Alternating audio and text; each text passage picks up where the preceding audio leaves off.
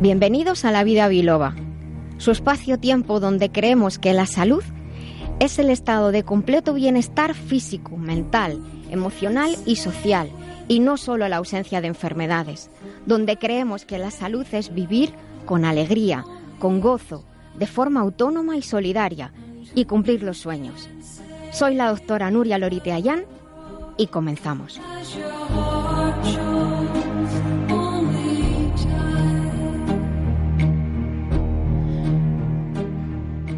Buenos días a todos en este nuevo sábado que estamos aquí juntos, 28 de mayo. Hoy es un sábado muy ruidoso, es un sábado de mucho lío, se celebran muchas cosas, tenemos final de Champions, sois futboleros chicos. Un poquito, la verdad es que es un día eh, espectacular hoy. Está, está la ciudad muy animada. Y bueno, yo creo que estas cosas, aunque a uno no le guste el fútbol, se contagia la alegría. Y como necesitamos alegría, pues venga de donde venga, pues vamos a, apoyarnos. Que gane el mejor. Que gane el mejor. Eso ha dicho mi madre. Pero yo sé que mi madre, que es de la Leti, mamá. El Nuria, vamos a ver, vamos a ser serios. yo espero que los rojiblancos ganen y nos traigamos la primera Champions para España y para Madrid. Bueno, a ver, yo digamos que por la parte esa de que el corazoncito y tal, de, vale, pero yo me, iba a haber venido con mi camiseta y he dicho blanca y he dicho, va, va a quedar feo. No me la han traído. No importa, te quiero igual, Jesús. Lo importante es que venga para Madrid. Va a venir. Eso es lo que es importante, va a venir para la ciudad.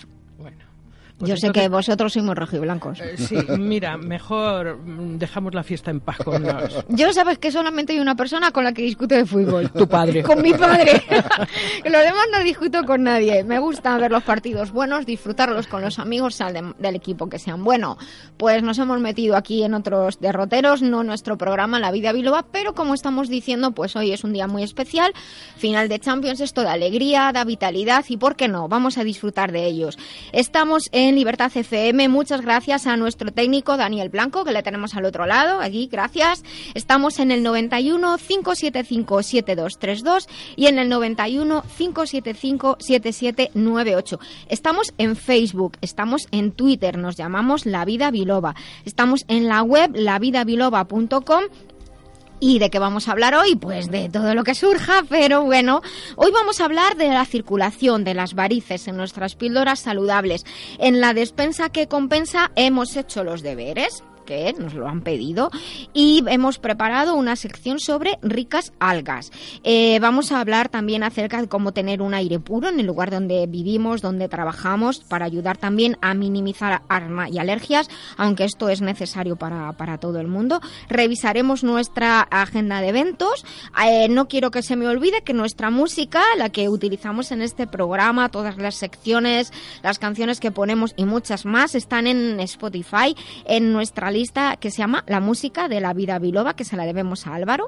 En nuestra segunda hora entraremos en la sección El remitente intermitente con Jesús Fernández eh, de la editorial Letra Clara y hoy tenemos a una invitada excepcional. Todos son excepcionales, pero hoy tenemos a Paloma Cavadas. Luego tendremos nuestra sección de tecnología y salud con Quisco Carmona, que hoy vamos a empezar esa sección que él nos venía contando de pelis y estas cosas que antes eran ciencia ficción y ahora no lo son tanto.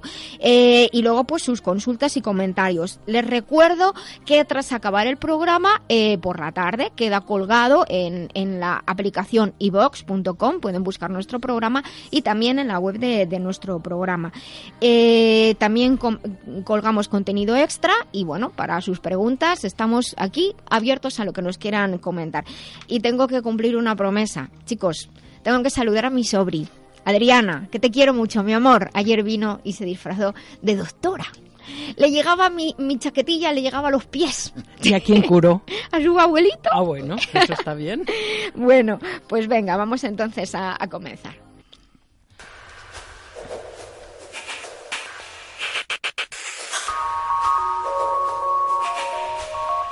Bueno, pues ya hemos saludado, lo hacemos formalmente a Jesús. Buenos días. Sí, muy buenos días. Atlético, Yolanda, buenos días. Buenos días. La presidenta de la Fundación Proyecto Dorados Atlética. Hola a todos. Hola a todos, buenos días. Tenemos que entrar en nuestras píldoras saludables y hoy vamos a empezar hablando de, de, problemas de circulación porque nos lo han pedido, nos lo han pedido debido a que ya va empezando el calor y empezamos a notar que nos pesan las piernas, incluso que se puede notar un dolor o un cierto calor más o menos molesto. Las venas en las piernas tienen que hacer un trabajo muy difícil transportando la sangre de regreso al corazón, o sea, hacia arriba y en contra de la tendencia con la gravedad, que es hacia abajo. Hay venas profundas que no son muy visibles, no son visibles en la superficie de la piel y que son las que pasan a través de los músculos, que por eso cuando caminamos los músculos ayudan a bombear la sangre eh, hacia arriba, pero también tenemos venas superficiales que son las que son más visibles. También hay unas válvulas dentro de las venas, aparte de ayudar los músculos, las válvulas de las venas dentro de las venas impiden que la sangre caiga de vuelta hacia los tubillos. Cada válvula es como una pequeña compuerta que cuando la sangre sube, bombeada, impide su regreso porque la propia sangre cierra esas compuertas o válvulas. Si una válvula de una vena superficial o de una vena se debilita o se daña, la sangre puede refluir hacia atrás, hacia abajo, causando una presión adicional en la vena que se va a estirar, se va a ensanchar y con el tiempo se da de sí, se inflama. Esto es lo que puede conducir al desarrollo de venas varicosas y a las pequeñas arañas vasculares que son tan feuchas, por así decirlo. Ya, entonces Nuria, ¿cuáles son las posibles complicaciones además de las venas varicosas? Pues mira, afortunadamente la mayoría de las personas que tienen venas varicosas no llegan a desarrollar complicaciones más que un poquito de molestias o, como digo, el aspecto estético. Hay sobre todo mujeres que dicen no me pongo falda, siempre uso pantalón y esas molestias que decimos de, de sensación de pesadez, un poquito de dolor o de calor. Pero sí que con el tiempo y determinadas personas pueden desarrollar una flebitis, que es una inflamación importante de la vena o tromboflebitis, que además está causada por la presencia de coágulos de sangre dentro de la vena. Los coágulos también pueden aparecer en esas pequeñas eh, venas superficiales y provocar un dolor y una hinchazón de la pierna muy intenso. Estos son siempre afecciones que han de, han de mirar los especialistas. También podemos encontrarnos lo que se llama eczema varicoso, que son personas que en la zona donde tienen mala circulación, para que todos nos entiendan, tienen la piel seca, la piel enrojecida y la piel así que se levanta como a escamas. Hay una complicación que particularmente siempre me preocupa mucho, que son las úlceras varicosas, porque tienen un tratamiento muy difícil, ya que se infectan con mucha facilidad y son muy frecuentes en las personas diabéticas o aquellas personas que tienen mala circulación, se dan un golpecito de nada y aquello se transforma en una herida muy difícil de tratar. Y luego pues el edema o la hinchazón que puede desarrollarse en los pies, como sabemos, pero que puede afectar a todas las piernas y que obviamente estamos hablando de sistema circulatorio, con lo cual el corazón pues puede sufrir. Es importante que estas manifestaciones que acabo de comentar no son banales, hay que consultar a un profesional de la salud para que ponga Yolanda el tratamiento adecuado. A veces también tenemos que considerar cambios dietéticos, algunos suplementos que nos pueden ayudar y sabes que la acupuntura va genial para estos casos, en mi experiencia. De claro, claro, claro.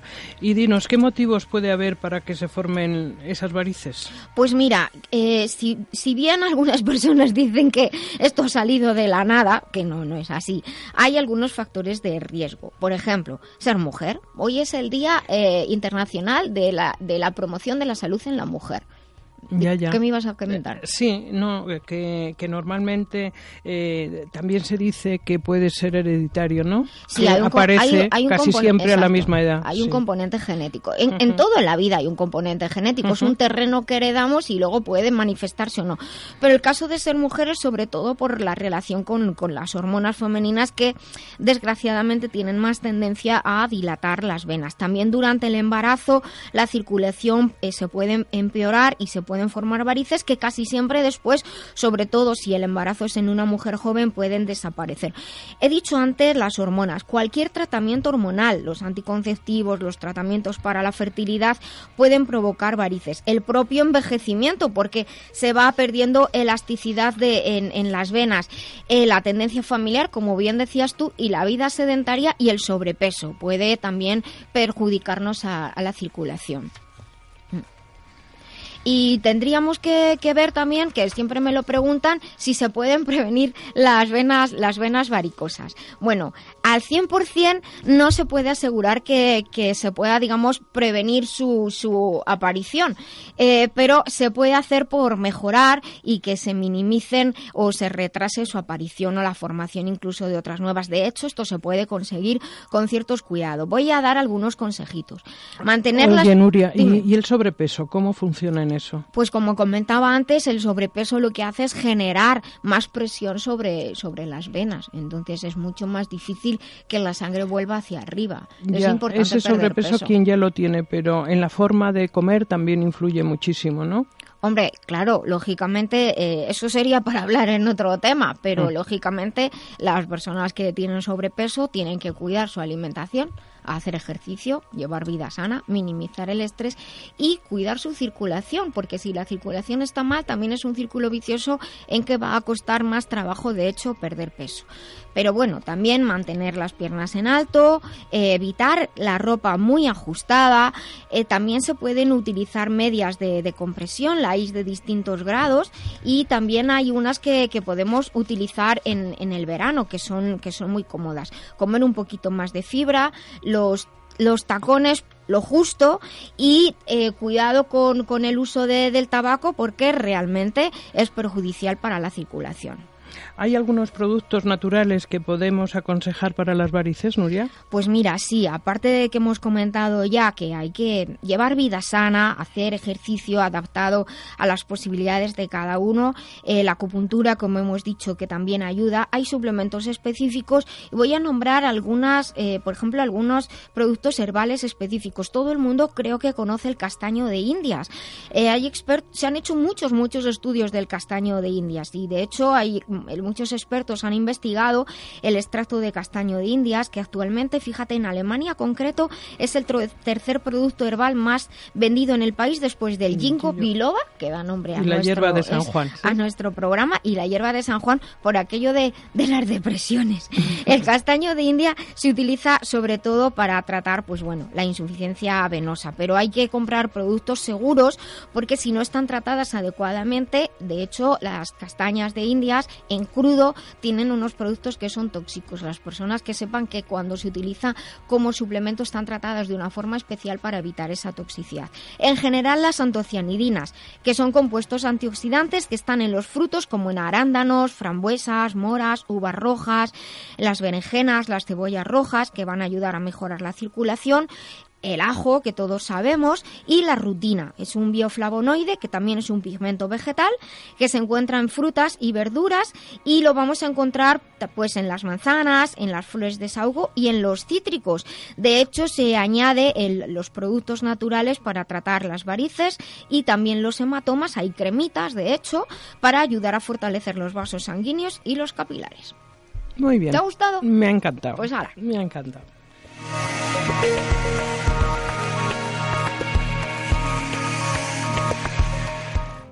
Lamberts Española, representante único de Lamberts Healthcare desde 1989. Suplementos nutricionales a la vanguardia de la nutrición responsable.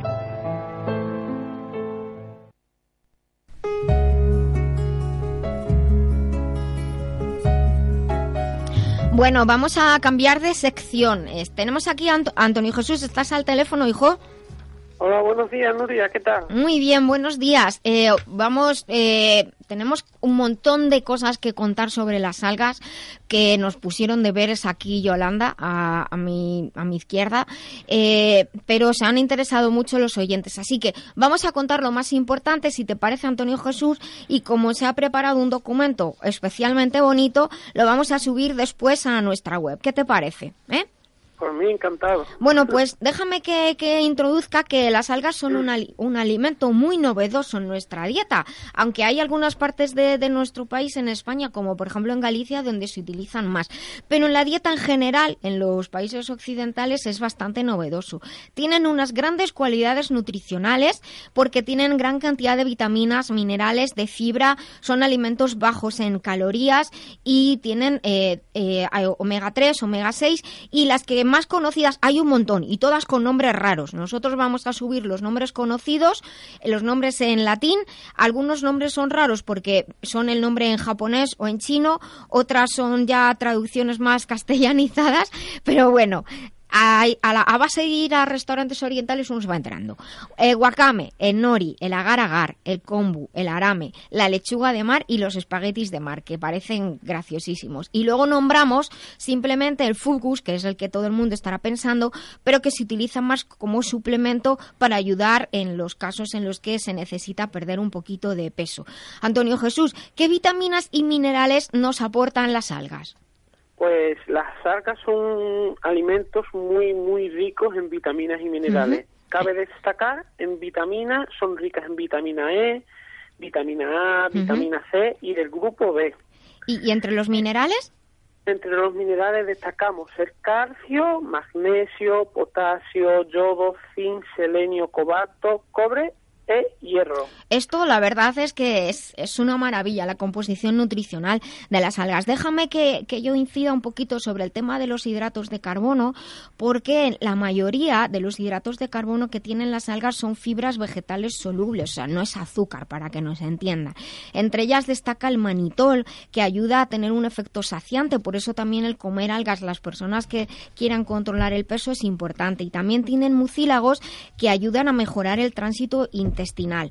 Eh, también por su composición ayudan a disminuir la acidez, por lo que resultan ideales para personas con gastritis o con úlceras o aquellas, todas aquellas personas que tengan procesos inflamatorios en el organismo. De hecho, hay unos de estos tipos que, de, de hidratos de carbono especiales que se llaman fucoidanos, que tienen una acción inmunomoduladora muy importante y se están haciendo muchos estudios sobre su valor como sustancias anticancerígenas. También se está estudiando y porque se demuestra tradicionalmente que tienen efectos antimicrobianos y favorecen el crecimiento de la flora intestinal. Pero eh, dime un poquito más, el, el, contenido en potasio, ¿por qué es importante? El contenido en potasio de las algas uh -huh. hace que sea un alimento ideal para aquellas personas que tienen retención de líquidos. Fíjate. Uh -huh puesto que el potasio es un mineral que nos ayuda a regular los líquidos en nuestro organismo. Efectivamente, Entonces, actúa como diurético suave. Uh -huh. Una dieta rica en potasio nos ayuda a regular nuestros niveles de líquidos en el organismo. ¿Y qué me puedes decir del calcio? Del calcio hay que destacar que las algas uh -huh. son uno de los alimentos con más, más ricos en calcio en, en la naturaleza. A ver, dime. En concreto, 20 gramos de alga aproximadamente nos aportan 1.300 miligramos de calcio. Casi como 10 vasos de leche. El eh, aquí haciendo las de... cuentas. Dime. Un vaso de leche más o menos, Nuria, sí. aproximadamente, uh -huh. nos aportan unos 120 miligramos de calcio. Bueno, pues... Así que ahí podemos ver la diferencia. Uh -huh. Por eso vamos a, a, a nombrar las algas más importantes eh, cómo se utilizan en la alimentación, como digo, sus características las vamos a subir a la web, porque claro, con esta cantidad de vitaminas, de minerales, son, son muy, eh, tienen la calidad nutricional es elevadísima y van a ayudar a todas las personas que puedan tener problemas óseos, problemas de osteoporosis, también ayudan a las personas que tengan problemas, antes hablábamos de la circulación, porque ayudan a que la sangre sea un poco más fluida, porque reducen de manera natural, minimizan la formación de trombos ayudan a la función del hígado, a la función del páncreas, a la función del bazo y nuestro organismo eh, puede eliminar mejor toxinas y sustancias de, de, desecho. Solamente tenemos que hacer una salvedad y es que las algas, como casi todo el mundo sabe, son muy ricas en yodo, así que el consumo debe ser moderado y hay algunas personas que eh, con determinados problemas de tiroides que no podrán consumir algas. Vamos a hablar de algunas de ellas, solamente vamos a decir cómo se utilizan y luego subiremos, como digo, a la web todas sus características. Por ejemplo, el, alga nori, que es del género Porfiria, es una alga roja, es la que se utiliza para hacer el sushi, esa que vienen láminas que parecen cuadrados con los que enrollamos el sushi. Estas se pueden partir, también las hay en, forma de copos, pero las láminas las podemos cortar con unas tijeras y podemos utilizarlas en pasta, en salsa, en sopas, en ensalada. Como vienen secas, lo que hay que hacer es rehidratarlas. ¿Qué me cuentas tú de wakame? El guacame, que es del, del género Undaria, se utiliza en sopas y en ensaladas. Sí, Es muy utilizada en la sopa de miso y en la ensalada de Qué tofu. rica, O me encanta. o simplemente como guarnición en, en el tofu. eso. En el, en el mercado normalmente la encontramos deshidratada. Y esta alga se ha utilizado como remedio natural en la medicina tradicional china para mejorar la calidad del pelo, la piel, los órganos reproductores e incluso se ha utilizado como tratamiento de la para ayudar a la regularidad menstrual Exacto. en las mujeres. Exacto. También un, un pequeño inciso, Dime, Nuria. a ver. Eh, en la tesis doctoral tuya de alimentos y medicina china tradicional Sí. podemos encontrar muchísima información también sobre para Pues me alegro oyentes. mucho de que hagas este inciso porque 10 años de tesis no son moco de pavo. La tesis eh, está- es efectivamente de los alimentos y la medicina tradicional china. Está disponible en Internet para todo aquel que la quiera consultar, puesto que al ser una tesis doctoral es un documento público y efectivamente ahí hablaba mucho sobre las algas. Y es verdad que normalmente están todas deshidratadas porque es la manera de conservar mejor las propiedades nutricionales de las algas. Por ejemplo, el agar-agar también lo vamos a encontrar seco. Es estos fideos que, que parecen, que parecen fideos aplastados, transparentes, y se utiliza o simplemente remojados en agua para utilizarlos como guarnición. Las algas se utilizan mucho como guarnición. Hay que decir que en la comida china se mezcla todo, o sea que no es la típica guarnición que nosotros tenemos asociada en nuestra comida diaria.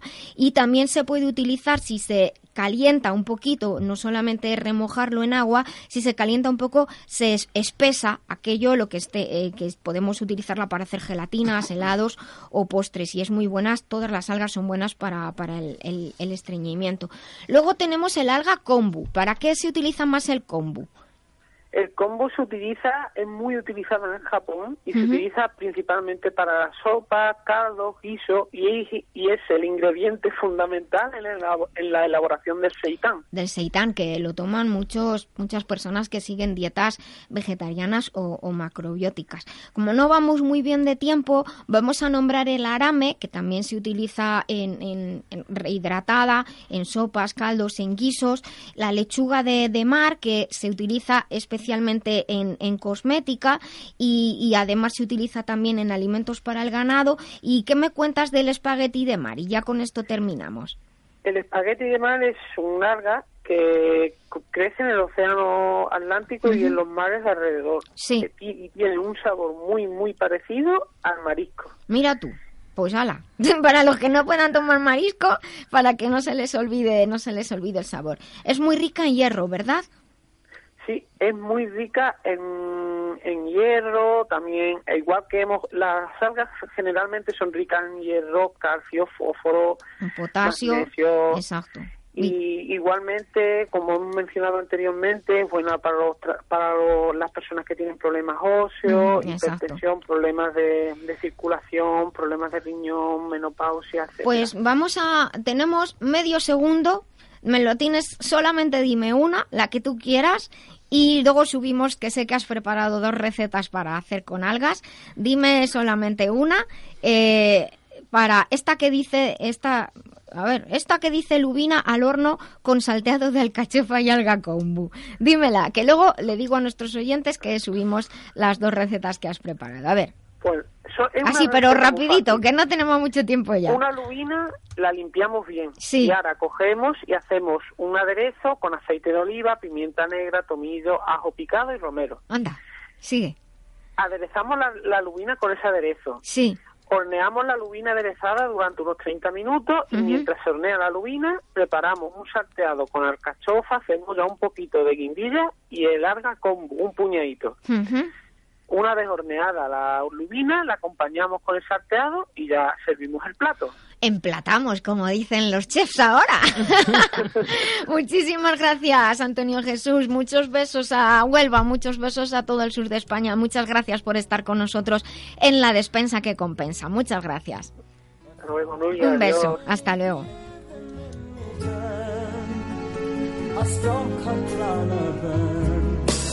Los productos de la radio para cuidar tu salud los encontrarás en globalmedicalzone.com y en el teléfono 697 13 45 22. Recuerda globalmedicalzone.com, tu tienda online de confianza con asesoría personalizada y en línea con el espíritu de la vida biloba, porque la salud es el tesoro más preciado, globalmedicalzone.com.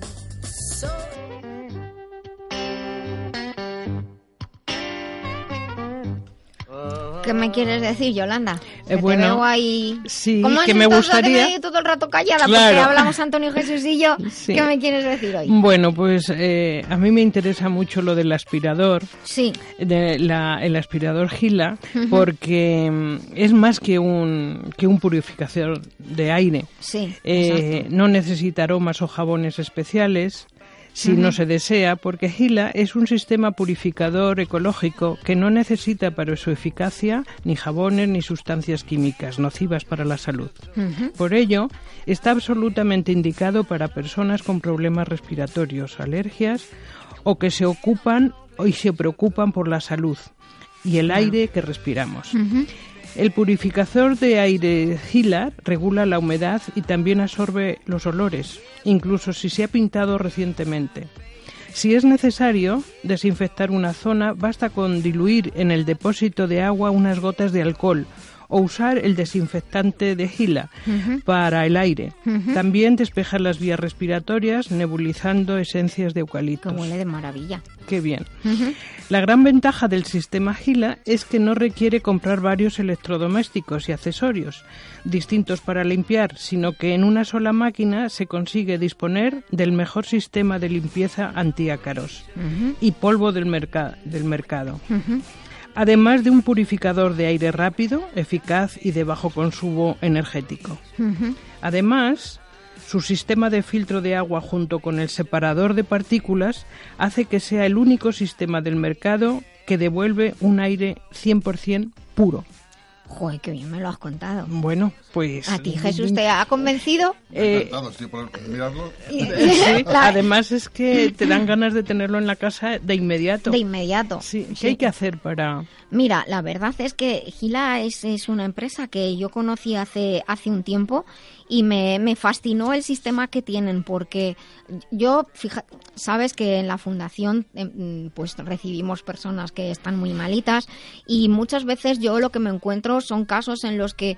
eh, el problema está en el aire. Esto parece, parece un- un- una alegoría, pero es real. Para muchas personas el problema de su salud está en el aire y es muy difícil, muy difícil tener un entorno puro, un aire puro que respirar. Y aunque hablamos de personas con asma y con personas alérgicas, también nosotros mismos, porque al cabo del tiempo estamos acumulando eh, polvo, estamos obligando, hay, hay cosas en el ambiente que no había antes, productos de limpieza, productos que son tóxicos, olores, como decías tú el otro día, de los productos de limpieza. Entonces al final uno se plantea, ¿pero qué estoy metiendo a mis pulmones? No puedo estar todo el día con mascarilla y en casa es muy difícil limpiar y en los entornos de trabajo, como Ya nos creo. preocupamos mucho en la fundación, igual. Si tienes mascotas es dificilísimo. Y encontré esta, este sistema de gila que me pareció fascinante y de hecho eh, un día les acribillé a, a preguntas porque dice, y elimina prácticamente el 100% de los ácaros, que a mí sinceramente es que me da mucho asco. Esto de pensar que estoy durmiendo sobre un que digamos que yo estoy durmiendo y los ácaros están durmiendo ca- can- calentitos debajo de mí. Porque se nos va cayendo la piel, el Sí, sí, pelo claro. a nuestros animalitos. Tú el otro día decías de las pelusas, Jesús. Sí, Pues ya los pelillos que se nos caen del cuerpo, todo eso va alimentando a los ácaros. Entonces es muy difícil, dices, paso la vaporeta. Yo he tenido vaporeta y no lo he conseguido. Solamente con este sistema que tiene un sistema de bateo a- al que es parecido a que hacíamos antiguamente con la alfombra, plas, plas, plas, pues así lo, la. Exacto, pues lo que hace es sacar los ácaros y lo que esté hacia, hacia arriba y los aspira, los mezcla con el agua y no los deja salir. Y esto lo hacen colchones, almohadas, en las alfombras, Fíjate, en la ropa. Sí, es verdad. Fíjate. Vamos, a ti si misma es- te aspiro y te saco lo que sea. bueno, espero, espero que no sea tan grande la aspiradora para con mi volumen. Oye, el ayer estaba escuchando en, en una de las noticias que el, el fuego de Canadá, los residuos, ha pasado por España. Pues claro, Claro, pero es es, que, que sube estamos- toda la atmósfera. Claro, Al fin y al cabo, si es Yo que lo que pasa cuando, ¿os acordáis cuando lo de Japón igual? Pues las cosas no se quedan ahí, traspasan las fronteras. En el aire no hay, no hay fronteras. Con todas sus consecuencias. Claro, sí, o sea que es importante tenerlo en casa. Podemos en nuestra página web tienen eh, cómo contactar con ellos. Hay unas condiciones especiales para los oyentes del programa. Podemos solicitar una demostración gratuita. Así que, señores, no sé a qué están esperando para probar el purificador de aire ecológico Gila, que es mucho más que un aspirador. Gila es un sistema patentado de aspiración y purificación del aire que elimina más del 99% de todas las partículas de polvo, alérgenos y ácaros. Los sistemas Gila disponen de numerosos certificados y estudios médicos y han conseguido el prestigioso sello Allergy Friendly de Suiza, que garantiza que los sistemas Gila están indicados para personas con alergias o que desean una vida más saludable en sus hogares.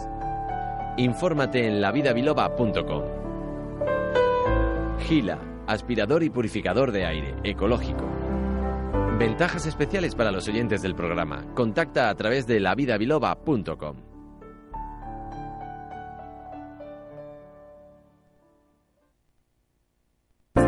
Libertad FM,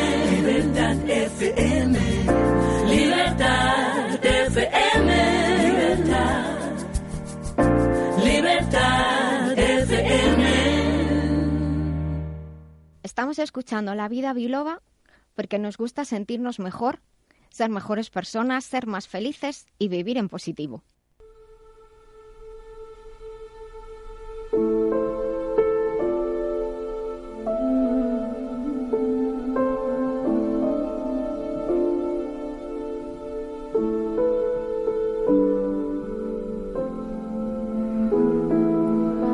Bueno, hoy es el último sábado de mes. Y entonces tenemos a Concha. tenemos a Concha, pero Concha no está físicamente hoy aquí con nosotros, la vamos a tener al teléfono, porque es su cumple. Felicidades, Lucero. felicidades. Ahora cuando entre la felicitamos. Y pues está claro, lógicamente, como tiene que estar con su familia. Y entonces hoy, de hecho, vamos a hablar con ella un tema que en cierta ocasión eh, lo quisimos tratar, pero nos daba para tanto el tema que decidimos dejarlo para un programa en concreto. Jo, ya has puesto al aire, qué guay. Eh, ya tenemos a Concha en el teléfono, perfecto. Concha, ¿estás aquí? Buenos días. Sí, sí, aquí estoy yo. Cumpleaños feliz, cumpleaños feliz, te deseamos todos. Cumpleaños feliz, hijo, me habéis dejado sola. gracias. Es que cantas muy bien. ¿Qué va? Pues, Muchísimas gracias. Bueno, pues- Jolín, sois los primeros que me lo cantáis. ¿De verdad? Bueno, pues ya puedes colgar, ala. bueno, Concha, bueno, encantadas de tenerte aquí de nuevo con, con nosotros y estábamos comentando que, que, que íbamos a tratar un tema que habíamos pensado dejar para un día enterito para hablar contigo porque era el tema de, de, de las personas mayores y que desgraciadamente eh, se encontraban muchos casos y muchas formas de maltrato en personas mayores. Entonces, tenemos algunas preguntas que, que hacerte. Eh, voy a empezar, voy a empezar yo y luego te van a preguntar los demás. Eh, ¿Qué formas adopta el maltrato y cuáles son los factores de riesgo? Ya sabemos que en este programa, incluso cuando hablamos de cosas muy duras y muy difíciles, y esta es una de ellas, intentamos eh, dar mm, opciones, no para que las personas sepan actuar. Y eso es lo que sabemos que vas a hacer tú hoy. Así que, ¿qué formas adopta el maltrato? ¿Cómo po- eh, podemos saber si una persona o qué personas pueden ser más susceptibles por la edad avanzada de ser maltratadas y cuáles son los factores de, de riesgo? Vale, pues eh, a ver, desde un punto de vista positivo, intentar Exacto. por lo menos desde, Claro. ese- desde esa perspectiva. Pues las diversas formas de maltrato, pues como todo el mundo sabe, pueden ser físico, psíquico, emocional, económico, eh, puede ser una violación de derechos y el abandono. ¿Mm? Eh, pues eh, hasta hace poco esta- este grave problema social se ocultaba a nivel público y se, Sí. se consideraba como un asunto esencialmente privado Sí. que se tenía que solucionar en el ámbito privado. ¿Cómo se puede detectar que, que hay, un malta- eh, hay un maltrato? Pues eh, si se produce en el ámbito privado, cualquier persona puede denunciarlo. Mira, Si- esto, esto que dices me gusta, porque es verdad que, que hasta ahora hay muchas cosas que dicen, bueno, son cosas de, de ellos, de la familia. Sigue, sigue, que te he interrumpido. Si, si es en el ámbito institucional mm, donde se detecta por los médicos de atención primaria, por los servicios sociales, eh, se podría evitar si dichos profesionales, bueno, si, lo, si ven un maltrato claro, denunciarlo, claro, Claro. pero también se podría evitar si dichos profesionales tuvieran una labor inspectora o de vigilancia, Ujú. haciendo un seguimiento eh, periódico, pues cada cierto tiempo de las personas mayores. Claro. Entonces, Y de hecho- mejor. Y de hecho, Concha, se sabe que existe, pero yo no sé con qué resultados, porque nosotros desde la Fundación alguna vez hemos tenido noticias de en las residencias así pequeñas Sí. de, de, de- de que no se les no se les atiende bien, de, de unas cosas un- es desastrosas y en cambio cuando hemos querido denunciar, pues la verdad es que los resultados no han sido muy fáciles. Sí, claro. de- de- desde luego el médico y, pues, tendría que haber mucha más conciencia social. Yo creo que con el tiempo esto se va a ir, va a ir mejorando cada vez más y que hubiera un protocolo para que en cuanto detectaran un maltrato, pues lo denunciaran ¿Y, simplemente. ¿Y cuáles son los factores de riesgos? Que es lo que te estaba comentando. Bueno, pues eh, hay ya factores de riesgo muy claros en la víctima. Si supera los 75 años o tiene Sí. severos deterioros funcionales eh, o cognitivos, eh, si es una persona muy dependiente de sus cuidadores para las actividades de la vida diaria y si o existe una gran soledad por parte de la persona mayor, estos son factores importantes de riesgo para, para la víctima. Luego los factores de riesgo para, para el maltratador suelen ser pues que no acepta el papel de cuidador, que le ha tocado, no asume la, responsabilidad la responsabilidad que esto conlleva, Que se frustra Eh, también y no mm. quiere... Que depende del mayor desde el punto de vista económico, que cuando la vivienda es de la víctima y Vaya. todos tienen que vivir en la vivienda de la víctima. Sí. Luego estrés derivado de diversas causas, desempleo, problemas económicos, familiares, enfermedades crónicas. Crónicas. Estos son factores de riesgo del- de la persona que maltrata.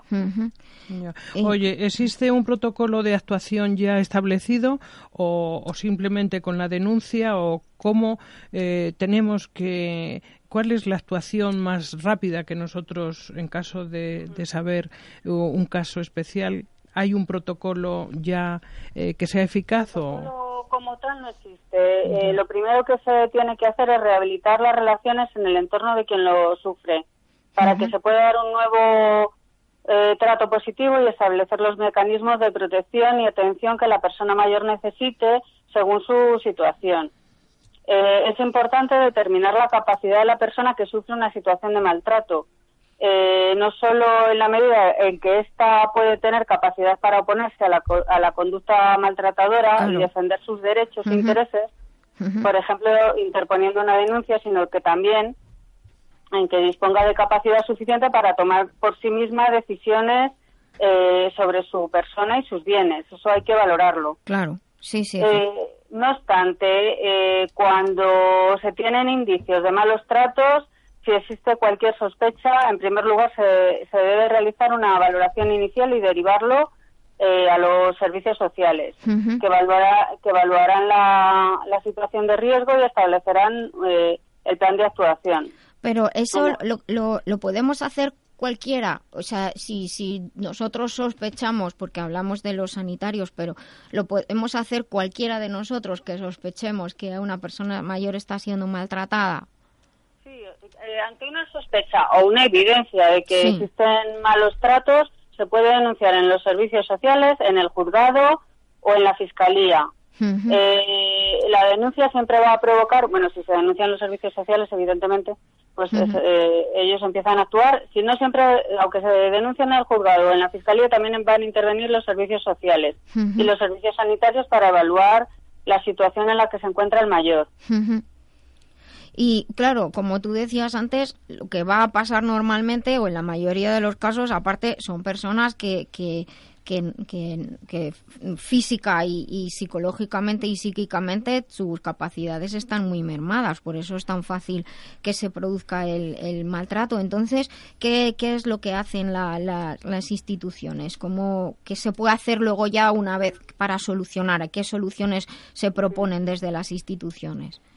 Claro, una cosa es el maltrato, que eso hay que denunciarlo y luego ya se empieza a actuar pues en distintos ámbitos. Eh, si, si la persona mayor tiene debilidades y sus capacidades tanto físicas como psíquicas no, no le permiten gobernarse a sí mismo y se encuentra en una situación de incapacidad mm, total o parcial, la incapacidad solo se puede declarar por sentencia de la autoridad judicial, Ujú. o sea, siempre tiene que intervenir eh, un juez Sí. que lo declare eh, y, y esta incapacidad puede promoverse bien por los familiares, por el propio incapaz, depende del nivel de, de, deterioro claro. y, y por el Ministerio Fiscal. Eh, finalmente el juez va a fijar el, eh, además de la incapacidad, el grado de incapacidad, eh, el régimen tutelar al que al que va a quedar sometida la persona incapacitada. Entonces la tutela, que se, bueno, el régimen tutelar o tutela puede ejercer- ejercerse por cualquier persona con vinculaciones afectivas con el mayor, un familiar, mira. el cónyuge. En cualquier caso eh, de mayores que no tengan la posibilidad de tener una persona que se que se ocupe de su tutela, pues las comunidades autónomas se harán cargo de, de, de la tutela del mayor. Bueno, Por ejemplo, en la Comunidad de Madrid está la Agencia Madrileña para la Tutela de, de los Adultos de la Consejería de Familia y Asuntos Sociales. Todo ello para que el mayor mm, finalmente en los últimos días de su vida no quede desasistido y, en, eh, y abandonado. Claro, pues la verdad es que es un tema del que podríamos estar hablando mucho mucho tiempo contigo, Concha, y agrade- te agradecemos mucho, sobre todo por el día que es hoy, que estés aquí con nosotros y nos hayas marcado estas estas pautas.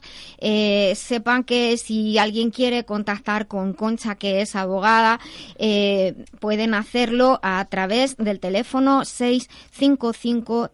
655355479, lo repito, 655355479 o a través del correo centro de abogados asociados gmail.com y desde la web centro de abogados asociados.com. Concha, eh, nos vemos el próximo sábado, fin de mes, dentro de un mes. Que pases un día muy bonito. Muchísimas gracias. Muchas gracias por prepararnos este este tema de este tema de hoy. Muchísimas gracias y un beso muy fuerte. Muchas gracias. Hasta luego.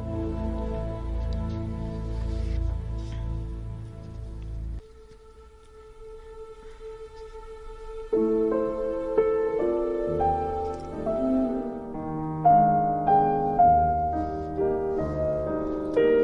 Bueno, con esta música tan bonita vamos a alegrarnos un poco porque parece que no, pero se queda un poco plof uno cuando escucha esta.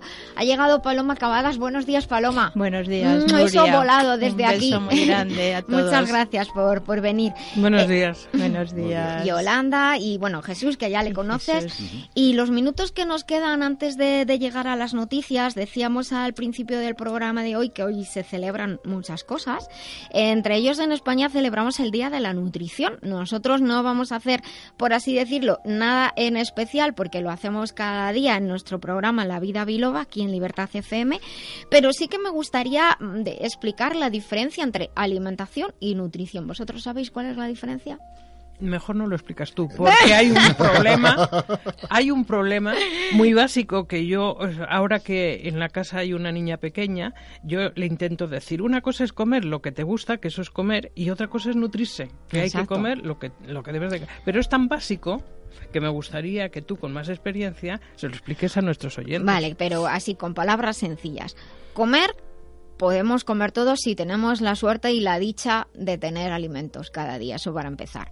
Entonces, comer es, es un acto voluntario de, de comer, meternos alimento a la boca, beber, tragar, masticar, eso.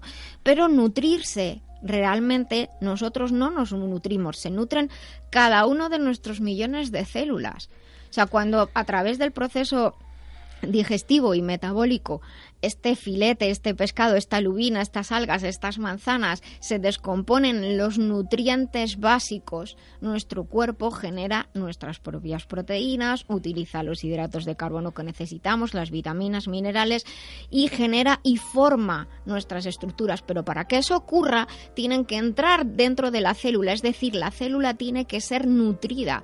La alimentación nos alimentamos nosotros, a Nuria se alimenta, me invita Yolanda a comer, pero y Nuria se alimenta, pero se nutren las células de Nuria. Jesús, te vas a comer con alguien y tú comes y te alimentas tú, pero que tus células estén nutridas es otra cosa. Por eso es tan importante la calidad de los alimentos y de buen estado de tu sistema digestivo. Entonces, entonces Nuria, ¿qué dirían nuestras células cuando nos vamos a la calle a tomarnos una cervecita con patatas fritas? Hombre, pues yo creo que algunas células dirían que planchas Castilla.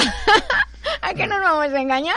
Que una vez tampoco pasa nada. Mira, tengo una preguntita que es, cuando tenemos carencias de alguna vitamina o algo, ¿cómo sabemos o cómo reaccionamos ante esa situación? Pues mira, el cuerpo nos está dando señales continuamente.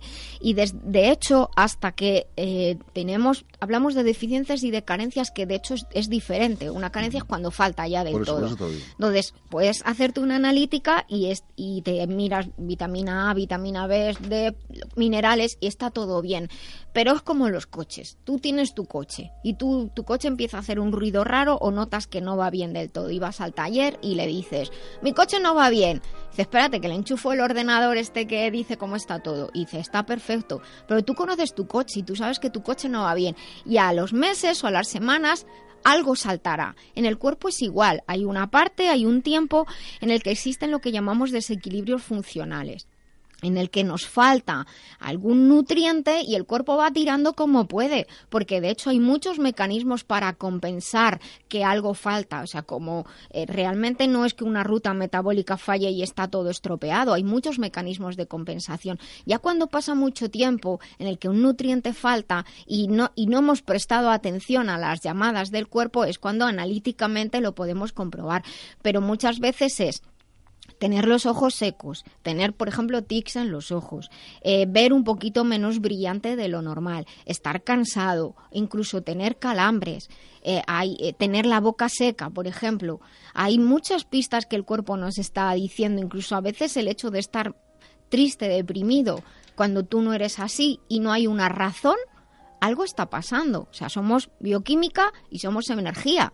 Y la, bioquimi- y la química es energía. Entonces, hasta que en una analítica algo o en una prueba de imagen, hasta que mm, físicamente se ve un deterioro, ha pasado tiempo. Entonces, lo que tenemos que hacer es estar atentos. Por ejemplo, la vitamina A, pues y falta vitamina A, se puede notar que los ojos están secos, que la piel está seca. Si falta vitamina E, puede haber problemas reproductores, problemas de infertilidad. Si falta vitamina D, que ahora falta mucho, pues no decimos es que artrosis vamos a tener todos, pero la vitamina D no solamente fija el calcio, ayuda a que el calcio esté en los sitios adecuados, que no tengamos problemas de circulación, que no tengamos infecciones en la piel, que no tengamos problemas de la piel.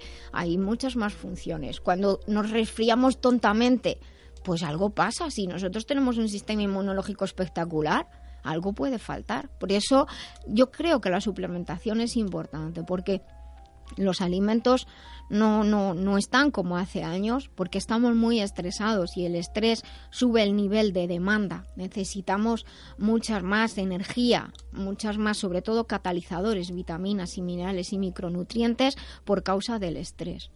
¿Qué alimento normalmente es el básico, dijéramos, que cubra un poquito lo, que es los... Para llenar un poquito lo que es los niveles. Es difícil decir solo uno. Hay muchos alimentos que decimos que son completos. Por ejemplo, para los niños pequeñitos, la leche materna es un alimento completo. Pero hay eh, y el calostro, de hecho, sería por autonomasia el, el alimento el alimento completo. Tiene todo para esa etapa de la vida.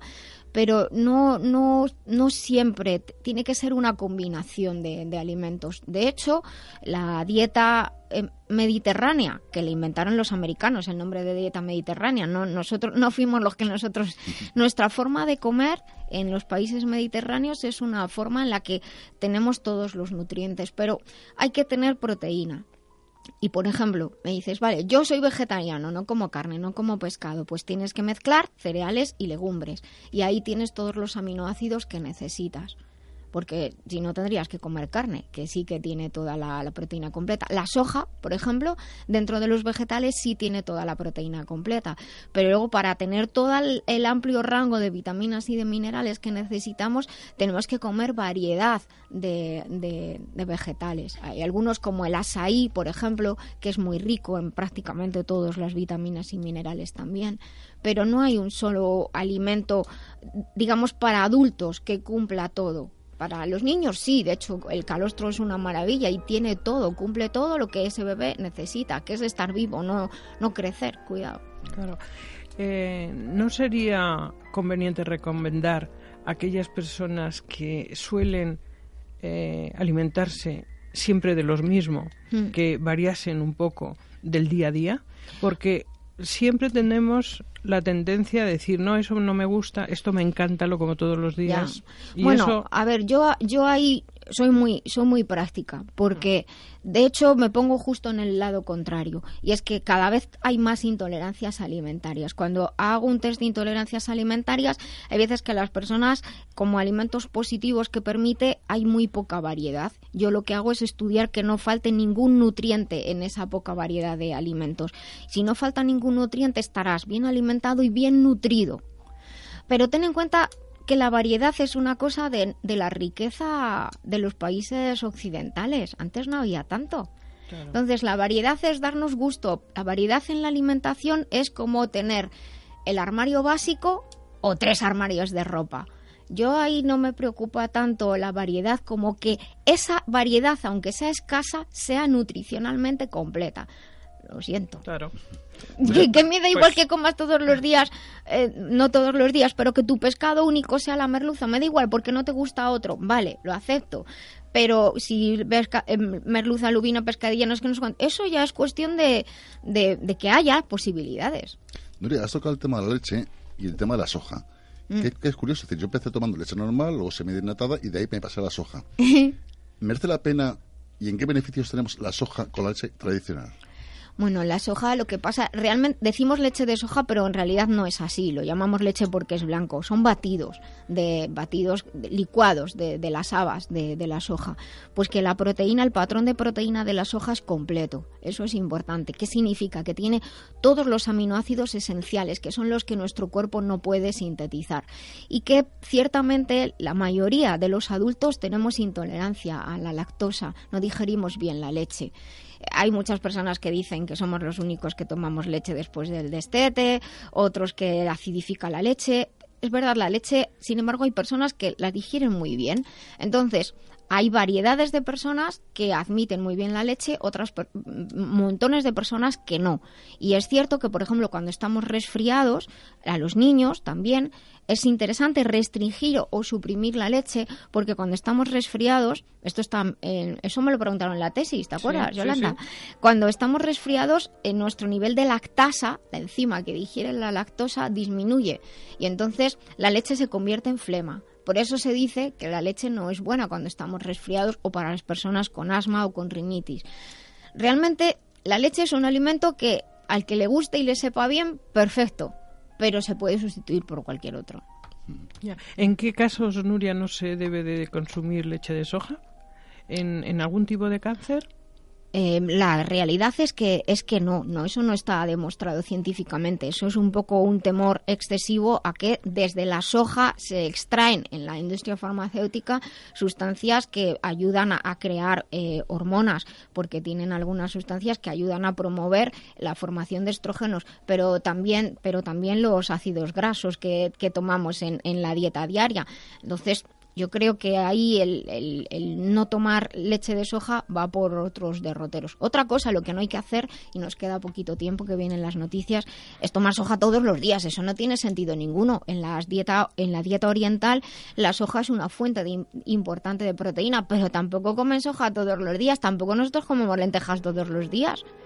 Pero sí leche, claro, pero sí leche. Pero sí leche. Entonces, bueno, pero hay personas que se dan cuenta. Yo siempre le digo, prueba. Dos semanas, tres semanas, sin tomar lácteos ninguno y mira los cambios y ya está. Si te- digo leche, como digo tomates. Sí, sí. Que no es por demonizar la leche, ¿eh? cuidado. Pero es verdad que, que no todo el mundo la digiere bien y que no es tanto como nos dicen. Pero bueno, vivimos en un país de vacas, ¿qué nos van a decir?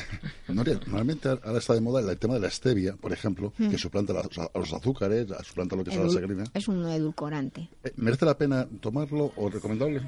Mira, eh, con prudencia. La stevia da sabor dulce y hay algunos estudios que dicen que ayuda a bajar los niveles de glucosa que están elevados, pero como todo con prudencia. Y al final, si una persona se lo puede permitir, edulcorar con azúcar, el cerebro solo vive de glucosa. Yo ahí lo dejo. La prudencia es la prudencia. Y ya está. Bueno, pues creo que ya vamos. ¿Vamos a las noticias ya, Daniel? Sí, me está diciendo que sí. Pues venga, no se vayan, volvemos después de las noticias, son las 12.59, las 11.59 en las Islas Canarias. Les esperamos en la vida biloba aquí en Libertad FM. Hasta dentro de un poquito.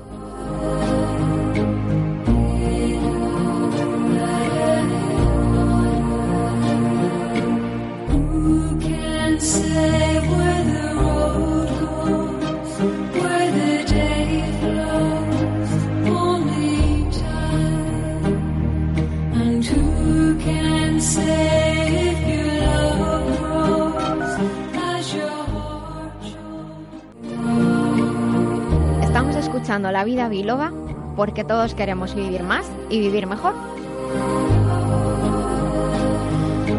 Pues estamos en esta segunda hora del programa, son las 13 y 5, las 12 y 5 en las Islas Canarias, estamos en la vida biloba en Libertad FM. Sean bienvenidos aquellos que se incorporan en la segunda hora del programa. Ya saben que este programa lo hacemos por y para ustedes. Nos ponen deberes, nosotros los hacemos. Nos piden cosas, nosotros los hacemos. A los invitados se les ocurren cosas, pues nosotros lo preparamos. Saludamos de nuevo a Daniel Blanco, que está allí en el control ayudando, que además me ha dicho, Nuria, que te has enrollado a hablar y se te ha olvidado una cosa, así que lo voy a decir. Eh, nuestra sección de eventos. Hemos eh, abierto una nueva edición de la formación de acupuntura avanzada y apoyo al sistema locomotor que empezará en septiembre. Tiene que entrar en la página biloba.es para ver la, la información. El 4 de junio tenemos preparada una conferencia sobre el núcleo central del programa de apoyo integral al cáncer. Será en la Fundación Proyecto Dorado a las siete y media de la tarde. También haremos una presentación ese día de los productos de la línea cosmética On Cosmetics, especialmente formulados para las personas que atraviesan o han atravesado el proceso del cáncer, pero que la verdad es que son buenas para todas las pieles sensibles.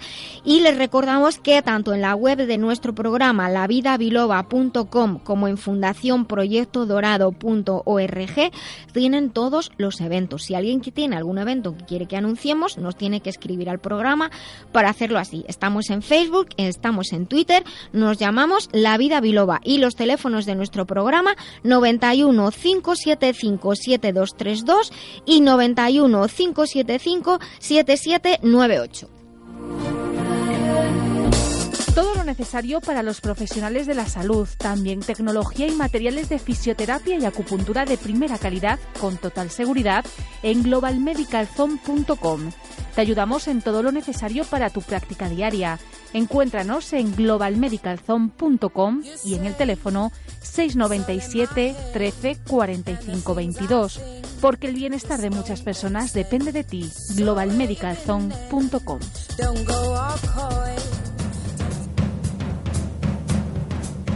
Pues nada, con esta música tan alegre llega Jesús Fernández con su sección del remitente intermitente. Jesús Fernández es el director de la editorial Letra Clara y hoy nos ha traído una invitada muy querida y muy especial para mí eh, que la va a presentar él, aunque yo ya lo he dicho antes. Y sabéis que hoy nació Patch Adams, que inventó la risoterapia. Pues no lo sabíamos. Pues yo lo he encontrado en Wikipedia. Tú tampoco lo sabía. Bueno, pues nada, Jesús, te paso el mando del programa. Muchísimas gracias, Nuria. Bienvenidos a la vida de ah, Biloba. Vamos a ver, estamos, hoy estamos con Paloma Cavadas, que los que no lo conozcáis. Para mí fue un placer conocerla el otro día. De hecho, fui para conocerla en 10 minutos y nos tiramos dos horas hablando. No me extraña. Sí. Los que no la conozcáis, es una gran mujer de la cual voy a decir quién es. Es investigadora, psicóloga y es investigadora independiente en el campo de la evolución de la conciencia lúcida, estados disociados de la conciencia y de desarrollo consciente de la sensibilidad. Actualmente ha publicado nueve títulos de libros, en castellano ocho, uno en inglés, de los cuales voy a enumerar. La muerte lúcida, la energía de amar, el poder de la tierra, el trauma nuclear de la conciencia, programa de evolución consciente, mis animales y otras personas, aventuras en, mundos invisibles, el juego de la eternidad y en inglés, Lucid Deed. Paloma, buenos días. Buenos días. Yo aquí tengo lo que es, hay un libro concretamente que es el de la muerte lúcida, Sí. que me ha asombrado no por el título, por el contenido, en el cual tocas una serie de materias y me gustaría ser de tú a tú, de las cuales tú has enumerado en tu sinopsis del libro, que dice, ¿qué son y cómo interpretar los sueños, intuiciones y premoniciones? ¿Cómo perder el miedo a lo desconocido, a los cambios y a la pérdida de identidad? ¿Cómo incorporar la realidad sutil a la vida cotidiana? Utilizar el autoconocimiento como método curativo. Abordar el conocimiento de cómo es la vida después de la muerte. Queremos empezar un poquito hablando de este tema y. el programa es tuyo, bienvenido. Por supuesto, muchísimas gracias. Quiero empezar diciendo que es una alegría y un honor que estemos juntos en, en este día de hoy y colaborando contigo, Nuria, contigo, Jesús, con todos los colaboradores del programa. Gracias a ti por venir. No, La verdad la es que verdad. es un placer. Es una gran oportunidad siempre. Yo quería empezar diciendo que todo mi trabajo se fundamenta en una investigación que vengo sosteniendo en los últimos 20 años, bueno, a la que le estoy dedicando mi vida, ¿sí? Y todo lo que propongo a través de, mis libros, de mis conferencias, de todo, de todo lo que es el programa Evolución Consciente, de seminarios y tal, es resultado de esa investigación.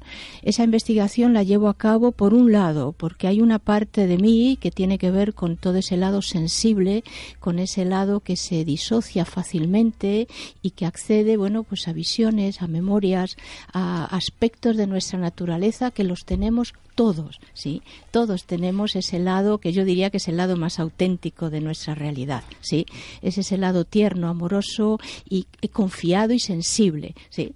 Que está muy bloqueado, que está muy, bueno, pues muy vetado, que a veces ha sido hasta perseguido ese lado nuestro, pero que está ahí y que nos hace humanos y que nos hace ser, eh, bueno, pues conciencias en evolución continua.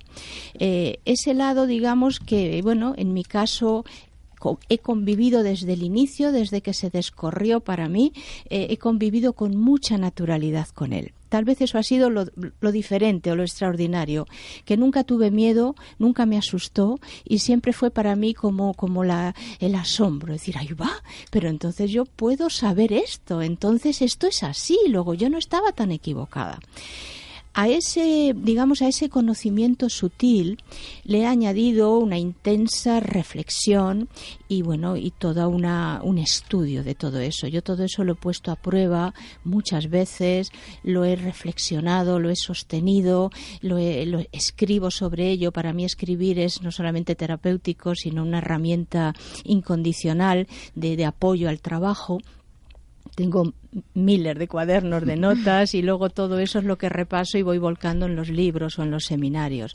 Entonces, es un trabajo sostenido entre lo que es la, la investigación del pensamiento y de la reflexión y de las preguntas que tú te haces en la vida. Esto por qué es así, pero por qué nos pasan estas cosas, pero por qué, ¿no? Todo eso que, que, en mi- que nos hacemos todos, pero que en mi caso es, es madera de, de trabajo, ¿sí? Es, es elemento de trabajo.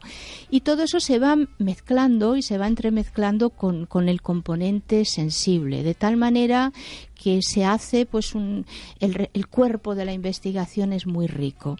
Por supuesto, yo hablo de lo que conozco. No pretendo con mi trabajo ni, ni, ni demostrar nada, ni convencer a nadie de nada. ¿sí? Soy creo que soy comunicadora por naturaleza, me gusta comunicar y, y no puedo dejar de hacerlo. Entonces, en, en respeto a esa naturaleza comunicadora, pues, pues edito y publico y comparto lo que tengo, pero desde ahí, desde esa libertad de que si te sirve, pues genial, tuyo es, ¿no? Y si no, pues déjalo correr, ¿no? Claro. Pero déjalo correr también con la misma libertad. Entonces, bueno, el primer libro y el primer trabajo fue sobre la muerte, fue la muerte lúcida. ¿Por qué? Porque yo empecé en esas eh, en esas experiencias eh, extracorporales eh, fuera del cuerpo yo me empecé a ver con poblaciones de fallecidos mm, inmensas, ingentes. Eh, muchos de ellos yo me daba cuenta que, no eran como de, la realidad que yo estaba viviendo en la vida humana, o sea, no eran de esta época, porque iban pues con uniformes de guerra, con, con heridas de guerra, con, con ropajes que eran de otros momentos, y, y todo eso me empezó a me empezó a inquietar. Es como decir, pero bueno, pero, pero ¿qué pasa aquí? No es que te mueres y ya está. O sea, es que te mueres y sigues vivo. Y sigues vivo con unos niveles de, de realidad eh, que son, bueno, preocupantes porque te has quedado, o sea, esta gente se ha quedado como atascada en el impacto de, de esa vida o de esa muerte. Y eso, pues, eh, siglos después o milenios después yo empecé a, plantearme cómo, no- cómo podemos ayudar a esta gente. ¿Cómo puede, qué- podemos hacer? ¿Yo qué puedo hacer si me estoy encontrando con esto? Eh, ¿Qué me está diciendo a mí? ¿no? Claro, todo eso dio lugar a una investigación mucho mayor acerca de la continuidad de la vida, la evolución de la conciencia, eh, eh, cómo, cómo sobrevivimos a la vida humana, al cuerpo humano, al descarte del cuerpo biológico y cómo nos quedamos y en qué condiciones. Me llamaba mucho la atención que toda la, toda la gente que yo me encontraba, y digo gente porque te los encuentras así, estaban, pues eso, dando una apariencia bastante sustancial porque parecía que los podías tocar, sí, o sea, estaban ahí tan, tan evidentes como nos estamos viendo nosotros y, y, por lo tanto no es que eran entes o espíritus o seres o, yo- o energía, no, no, era gente. Entonces empecé a saber más en vivo y en directo de lo que es ese cuerpo de energía que nos acompaña durante la vida humana, que coexiste y que nutre y que da vida y que es como una percha que sostiene el cuerpo de materia, sí, es lo que nos permite movernos y, y lo que y lo que nos permite pues nutrir y alimentar y, y vitalizar el cuerpo humano y cómo ese cuerpo eh, existe después de la muerte biológica, del descarte del cuerpo humano y la conciencia, que es más que esos cuerpos, ¿sí? Eso que nosotros somos, cómo sigue eh, adaptándose o identificándose, si no estás lúcido después de la muerte, con ese organismo. Ese organismo que replica el cuerpo humano y por lo tanto se queda con el uniforme de batalla o con el traje que usabas o con la mortaja. O sea, te puedes encontrar fuera del cuerpo o en esas realidades, pues te puedes encontrar la gente con, con- en, en la mortaja, ¿sí? O los que salimos en pijama, pues con el pijama, pijama. ¿no? O sea me que encanta esa, esta frase que dices, el descarte del cuerpo biológico. Es como un armazón, por así decirlo, sería el, el- la parte energética sería como un armazón sobre el que se crea, se va Sí. creando la estructura. se adapta y se acopla a lo que sería el cuerpo de materia que se genera, como bien sabemos, por la unión celular de óvulo y espermatozoide. ¿no? Todo Mm. eso tiene un tiempo de gestación en el vientre materno y digamos que eso corre por ahí, ¿sí? La, la creación de ese cuerpo de materia y la conciencia en su cuerpo de energía está o acompañando el proceso de, de- de gestación cerca de la madre, ¿sí? Sí. Y en el momento del nacimiento, cuando se produce esa primera respiración y ese primer llanto de vida, sí, ahí por lo general, ¡fum! Se produce el se acoplamiento. hace el acoplamiento y la conciencia a través del cuerpo de energía a- adopta, asume su, su nuevo organismo para estar en la tierra, para generar su vida, su realidad, sanarse, curarse, vitalizarse, experimentar, crecer, aprender, encontrarse con los demás y encontrarse sobre todo con uno mismo. Yo ¿Te diría que venimos a la Tierra, no venimos a buscar a nadie ni a seguir a nadie, venimos a, a- a encontrarnos con nosotros mismos. Te puedo preguntar una cosa al hilo de lo que has comentado. Eh, eh, se han dado las circunstancias en, en- en la consulta cuando he tratado a, a mamás que han perdido su embarazo, que ellas me comentaban como diciendo, estoy loca, digo, de eso nada, que ellas sabían que su ese ser que tenía que haber encarnado seguía con ellas. Sí. Digo. Yo he tenido también en consulta experiencia. Recuerdo una mujer que, bueno, se había tenido que abortar quirúrgicamente porque por un, por un proceso en el que le iba la vida a ella, Sí. ¿no? Más allá del bebé. Y ella tenía ese pesar, ¿no? Pues igual yo tendría, aunque yo hubiera Sí. muerto, que hubiera nacido, en fin. Y me acuerdo que trabajando en consulta, en un trabajo energético, era una mujer muy sensible, tenía también unas capacidades alucinantes y tuvo la experiencia de encontrarse con, con, con, con la persona que iban a hacer, o sea, Sí. con la conciencia que iban a hacer, que le dijo, dice, no llores, dice, soy yo. El que en última era un muchacho. la "Eh, carne de gallina". soy yo el- en el que en último momento no me he atrevido a venir a la tierra. Dice, porque hay que ser valiente para nacer Pues sí. en la tierra. Aquello fue muy sanador, entonces no te extrañe que cuando tenemos este tipo de, de, de- de comentarios, no de experiencias con otras personas, es, es ahí. Sí. Yo diría que hay que empezar a naturalizar todo lo que está relacionado con, con- con la presencia física y la realidad humana y todo lo que está relacionado con la dimensión trascendente de nuestra naturaleza. Hay que empezar a naturalizarlo, a que sea algo de lo que podemos hablar, que no suene ya más a clandestino, a raro, a esotérico y a no sé cuántas cosas más. Por Hombre, favor. Hombre, yo te voy a decir una cosa, y es que eh, yo hay muchas veces en las que digo, ¿y quién me dice a mí que tú y yo estamos hablando y está Jesús aquí Yolanda y yo no estoy soñando? O sea, que esta es la parte B de otra vida que estoy en otro sitio. Oye, a mí nadie me ha confirmado que esto sea la realidad. Mira, yo precisamente... Hombre, es la realidad desde el momento La en el que tú estás aquí Exacto, presente. exacto, o sea, es, yo sí, estoy sí. aquí, desde luego no estoy en ningún otro sitio. Os juro que estoy con vosotros. ¿sí? O sea, esto es. eh, eh, la realidad la manejamos nosotros. No es una cosa que nos sea ajena. ¿sí? Lo que pasa que muchas veces el hacerte cargo de quién eres multidimensionalmente, ¿sí? ¿qué estoy haciendo yo en otras realidades inmateriales, energéticas, en las que Exacto. sigo existiendo en mis momentos de lapsus, en mis siestas y, y- y- y cuando duermo, ¿sí? O sea, ¿qué sigo yo sosteniendo? Mientras estoy en la vida humana, ¿qué sigo yo sosteniendo en la vida cósmica? Porque si somos seres eternos, ¿sí? Eh, venimos, estamos aquí y nos vamos. Pero hay unos cometidos y hay unas circunstancias que, que, las, que las estamos compartiendo, que las seguimos creando y que las seguimos sosteniendo multidimensionalmente. Y eso yo diría es algo que lo, que lo incluyo, lo he incluido en mis seminarios en, en repetidas ocasiones. Nos interesa saber quién soy yo multidimensionalmente, no solo aquí en la vida humana. Yo sé que hay mucha gente en la vida humana que no sabe quién es. O sea que a pesar de este cuerpo, sí, a pesar de este, no, de este cacharro estupendo, pero tal, eh, la gente sigue sin saber quién es porque tampoco se lo plantea, ¿no? O también a veces da miedo. No- Yolanda, que estás aquí aguantándote que te conozco.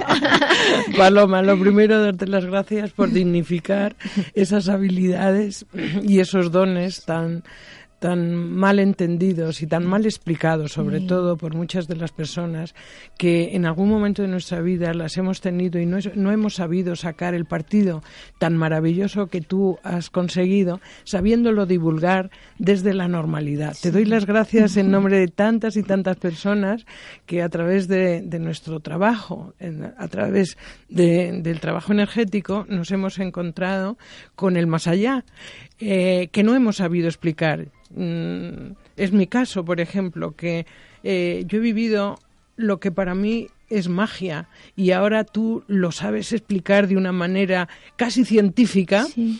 y, y de, una, de una manera muy natural. Yo muchas veces la digo eh, a, a Nuria, a nuestra querida Nuria, eh, Reina, ¿y para qué vengo yo al programa si no voy a poder hablar de lo que lo, de lo único que sé? Y entonces ella me dice, tranquila, todo llegará, todo Además, llegará. de hecho, que Paloma está aquí hoy por primera vez porque ella y yo planeamos, confirma, Paloma, que va a estar como colaborador del programa, o sea que va a venir más veces. O sea Pues, que hoy lo que pasa es que, bien. a ver, es que hoy le he dejado a Jesús que la presente.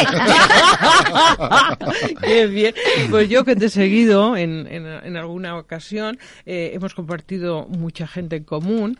Eh, no tenía la suerte, te conozco de, de haberte visto, pero no hemos tenido la, la, Pues la- mira. la- esa de. Mira por pues te doy las gracias en nombre de tanta gente, que, que genial. Es un gusto oírte y, y bueno, y que seas colaboradora de este programa junto con, con Nuria y Jesús, pues va a ser, vamos, yo estoy Maravilloso. contenta. Estamos dispuestos a revolucionar el Me mundo. alegra Pues mucho, sí. Yolanda, que reconozcas ese lado esencial de mi trabajo, porque es por supuesto que no es venir aquí a hablar de no sé qué fenómenos que no interesan para nada. Claro. Lo que interesa es hablar de la conciencia y de lo que le pasa a la conciencia, incorporada en un cuerpo humano y más allá de ese cuerpo humano. Nosotros en la fundación que tratamos a personas malitas con, con el tema de y claro a ellos les preocupan el cómo y el, cua- el cuándo de, de su enfermedad y, y- las formas distintas de, de abordarla. Y yo siempre siempre siempre les digo mira eh, aquí estamos para informar aquí estamos para apoyar.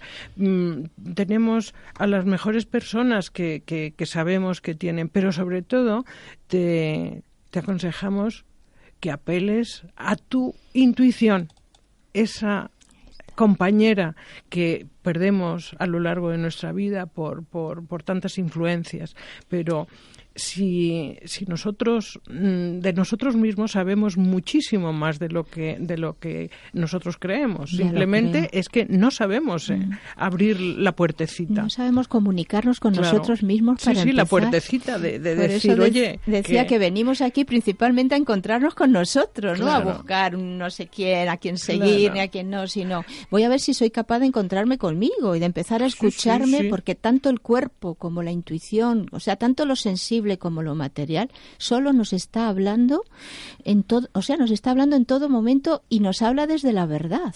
El que no quiere escuchar es uno y el que no quiere oír y hace oídos sordos. Pero el cuerpo te dice la verdad, como Sí. también explica Nuria, ¿no? Claro. Y bueno, y el mundo sensible ya ni te cuento. Claro, lo que ocurre es que se ha explicado siempre mal. Sí. Y siempre, y las personas que, eh, que han tenido ese conocimiento, pues siempre han pertenecido a, a grupos un poco, un poco eh, secretos y cerrados, Cerrados. y, y siempre se ha entendido, se ha entendido mal.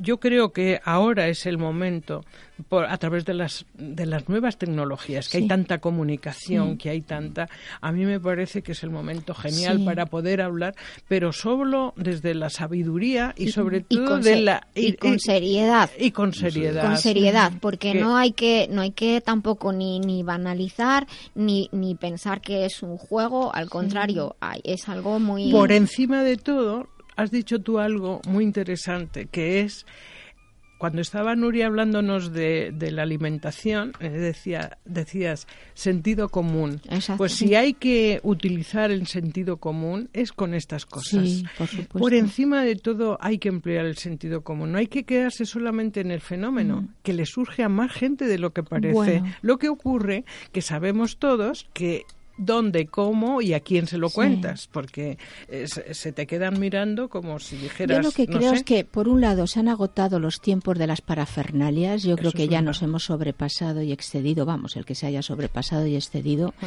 Se, se acabó el tiempo de parafernalias y yo creo que es tiempo de atreverse con la verdad que uno tiene para compartir.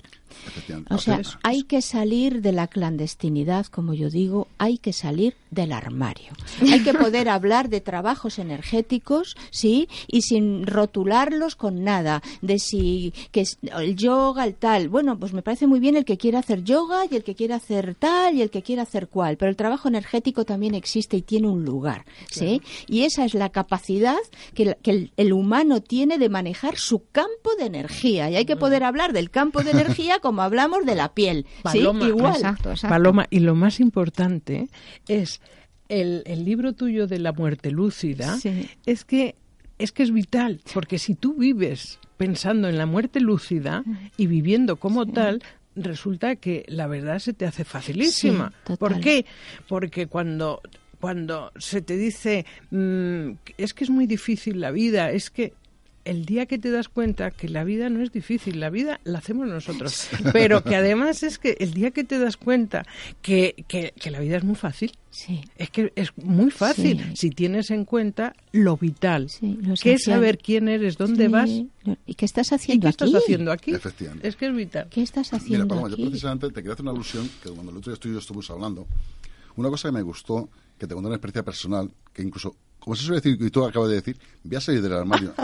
Lo estoy poniendo, lo estoy poniendo, lo estoy poniendo en Facebook y en Twitter, Paloma. Y, te dije, yo tenía esta experiencia, la experiencia es volver de la muerte. Es decir, yo por desgracia o por gracia, o por suerte, llamémosle X, yo falle- fallecí clínicamente, me reanimaron y aquí estoy. Es decir, creo que lo comentamos el otro día. Sí. Y me dijiste, Jesús, tú cuando hables, estemos en la radio, dímelo en tercera persona. No, te lo estoy diciendo en primera persona. Me alegro y te felicito. Bienvenido al club.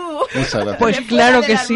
Sabes que todas las personas que son magníficas, como, como, Sí, como es Jesús, como que tenemos la suerte de, de- de haberle visto su trayectoria, yo siempre le pongo de ejemplo, porque Sí. en el mundo editorial ya sabes que no Sí. es muy facilito que, que le llegue eh, la sustancia al editor, pues... eh, yo siempre le pongo le pongo de ejemplo de cómo hay que ser y, y el otro día en el en el garaje de aquí en el parking de abajo le decía hay que ver Jesús con lo normal que eres y tenerte que decir lo especial solamente por hacer las cosas normales porque porque es verdad Es y que casi ser, normal, siempre ser normal es bastante complicado. ¿eh? Sí, pero Más está muy de ligado lo que parece. A lo que estabais Claro, diciendo antes La naturalidad, la, normalidad. la por naturalidad favor. y el haber venido Sí. en algún momento haber tenido una experiencia más allá Sí. de la muerte porque Pero- eso es lo que hace a la persona decir eh, Esto que es. esto es Sí, a mí tontería, ahora que me cuenten lo aquí- que quieran, pero esto es. Mira, yo precisamente cuando algún fallecido o cuando vea algún velatorio o lo que sea, mm, ¿cómo le des el pésame o cómo animas a una persona que ha perdido un ser querido, no? Yo siempre les digo lo mismo, y perdona que te lo diga. No se ha ido, ha cambiado de dimensión. Sí.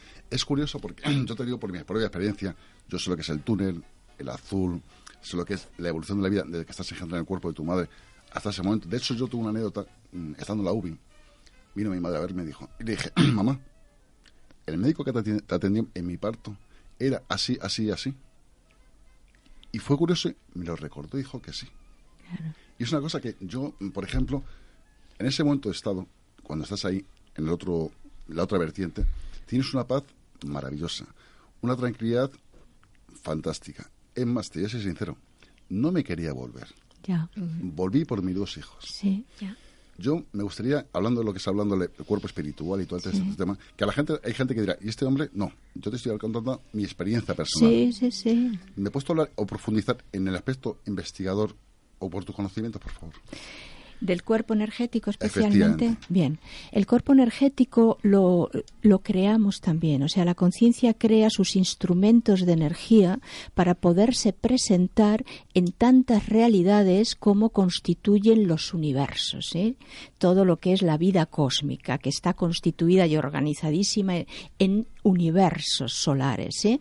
Entonces, eh, como estamos en una evolución continua, no es que cuando estás allí ya eres todo y tal, no, no, cuando estás ahí recuperas el máximo de tu lucidez. Si estás la muerte lúcida es eso, es que yo me voy de aquí, desenfundo el traje humano y recupero el 100% de mi totalidad de lo que yo soy hoy como conciencia evolucionando en una eternidad, ¿sí? Desde un desde un remo- una remota eternidad.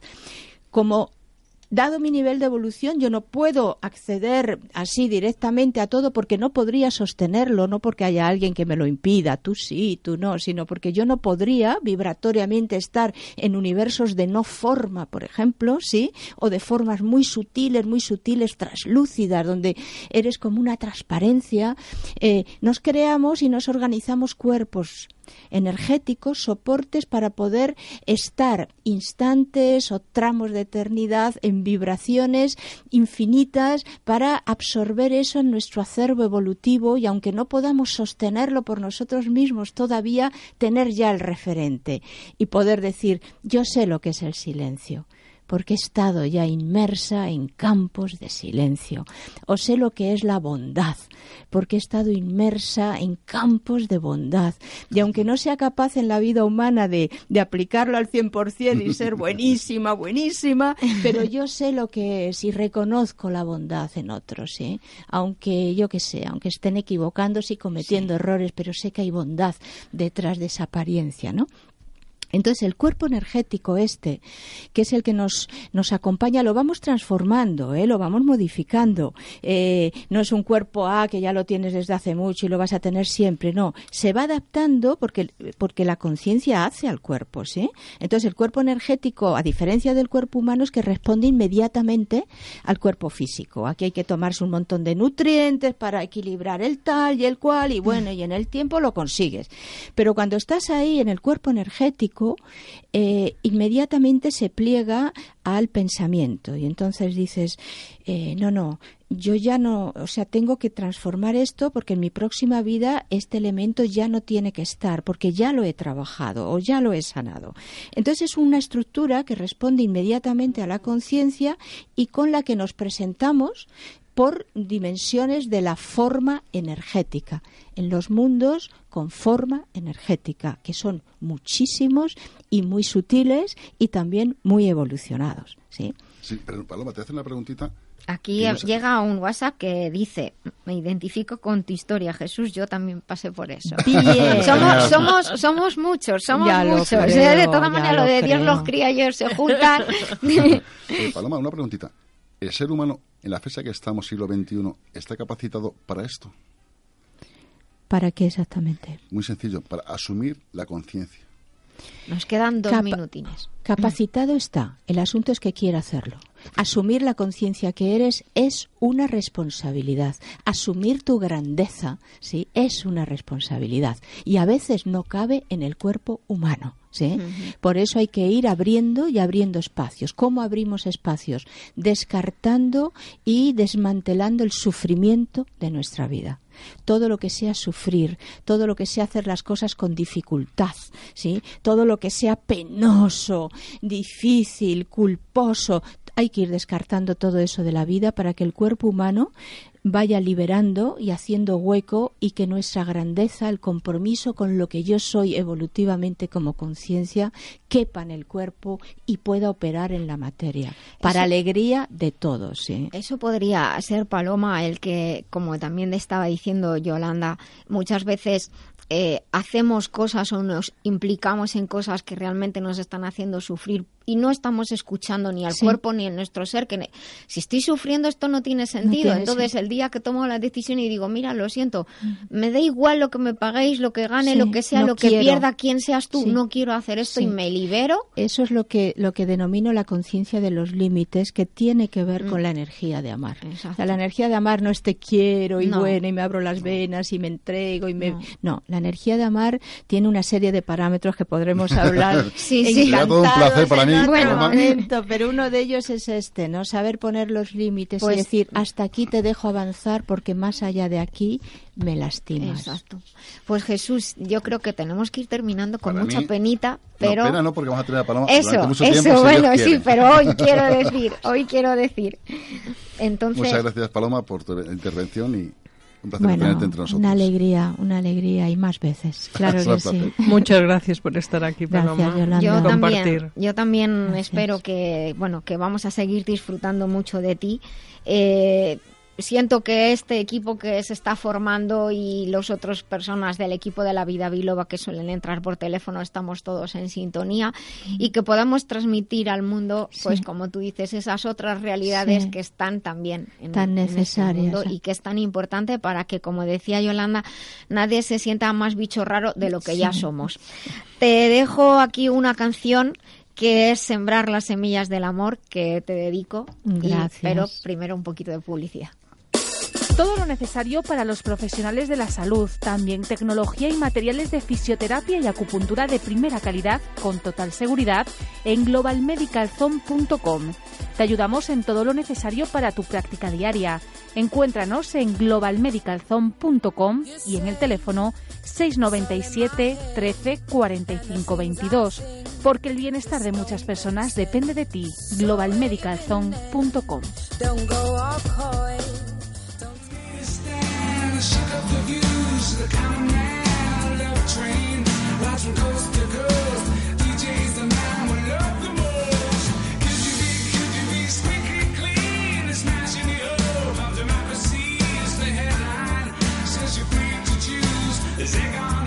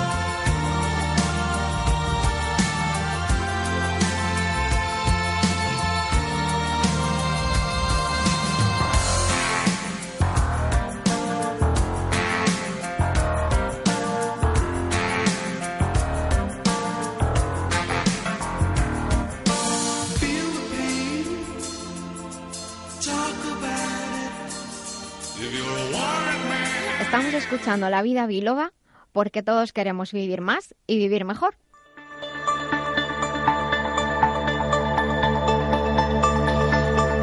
Bueno, pues aquí tengo unas consultas que han llegado. Hoy las voy a leer yo porque como vamos así pilladillos de tiempo, por una parte ha llegado una consulta que, que es de múltiples personas, así que la, la leo y, la, y la comentamos rápidamente.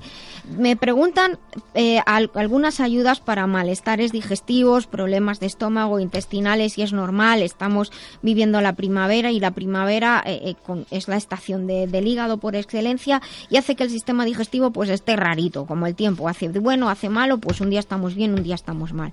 Puedo, aparte de cuidar la dieta, que hay que cuidarla mucho en estos días, a- eh, tener, fijaros, para lo que estábamos hablando, todos los temas de conciencia también requieren una dieta muy limpia, cuidar mucho los alimentos, tener, es lo que nos contaban los antiguos Sí, herméticos, ¿eh? el tema, las dietas limpias. Pues hay un hongo nutricional que se llama Ericium, que es espectacular para cuidar la mucosa gástrica, el sistema intestinal, y podemos recomendar de la línea Master Life, eh, Master Life Papayax y Master Life Green. Lo podéis encontrar en la web de nuestros compañeros Global Medical Zone.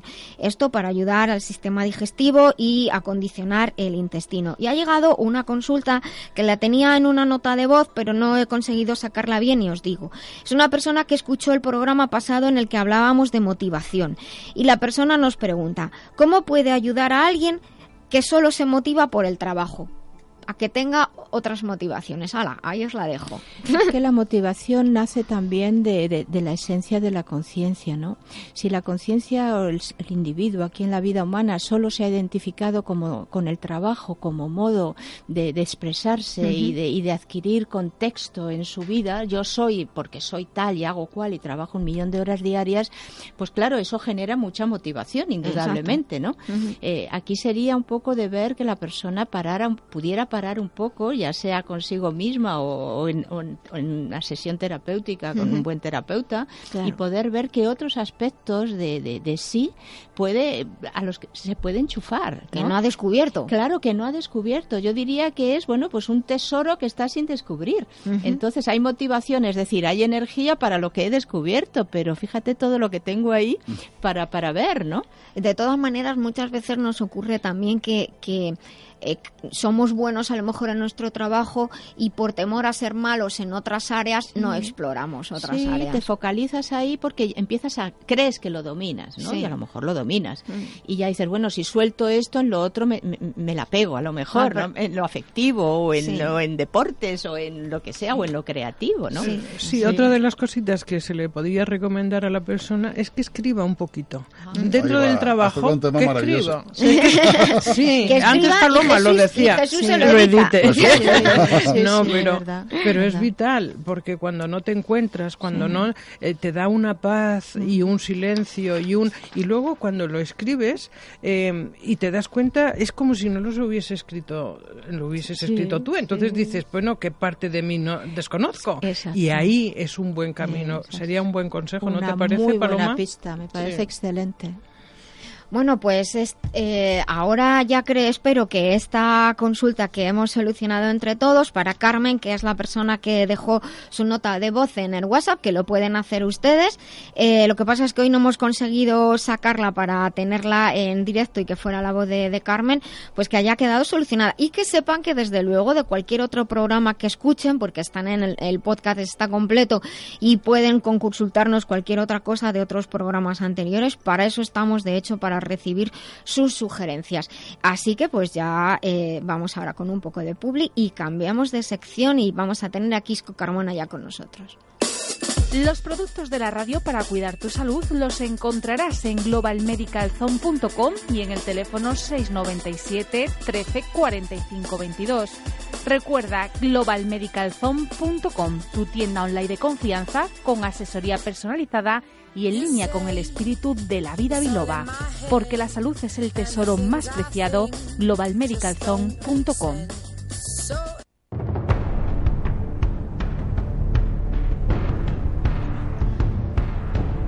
No pasa nada, Yolanda, si puedes seguir hablando. Aquí se revoluciona el gallinero en cuanto se quita la luz roja, pero eso está bien y a mí me mola. Que habléis de lo que os dé la gana. Pero nos pillan, nos Eres, pillan. eres muy Pilla. fre- eres, eres muy fresca porque alguna vez nos chillas, ¿eh? Ay, pero- en petit comité me pero- dice, ¿qué? Pero depende de lo que estéis hablando. Ah, bueno, pero esto era- eso esto era muy bonito. Yo soy, yo soy aquí la sección de autocontrol.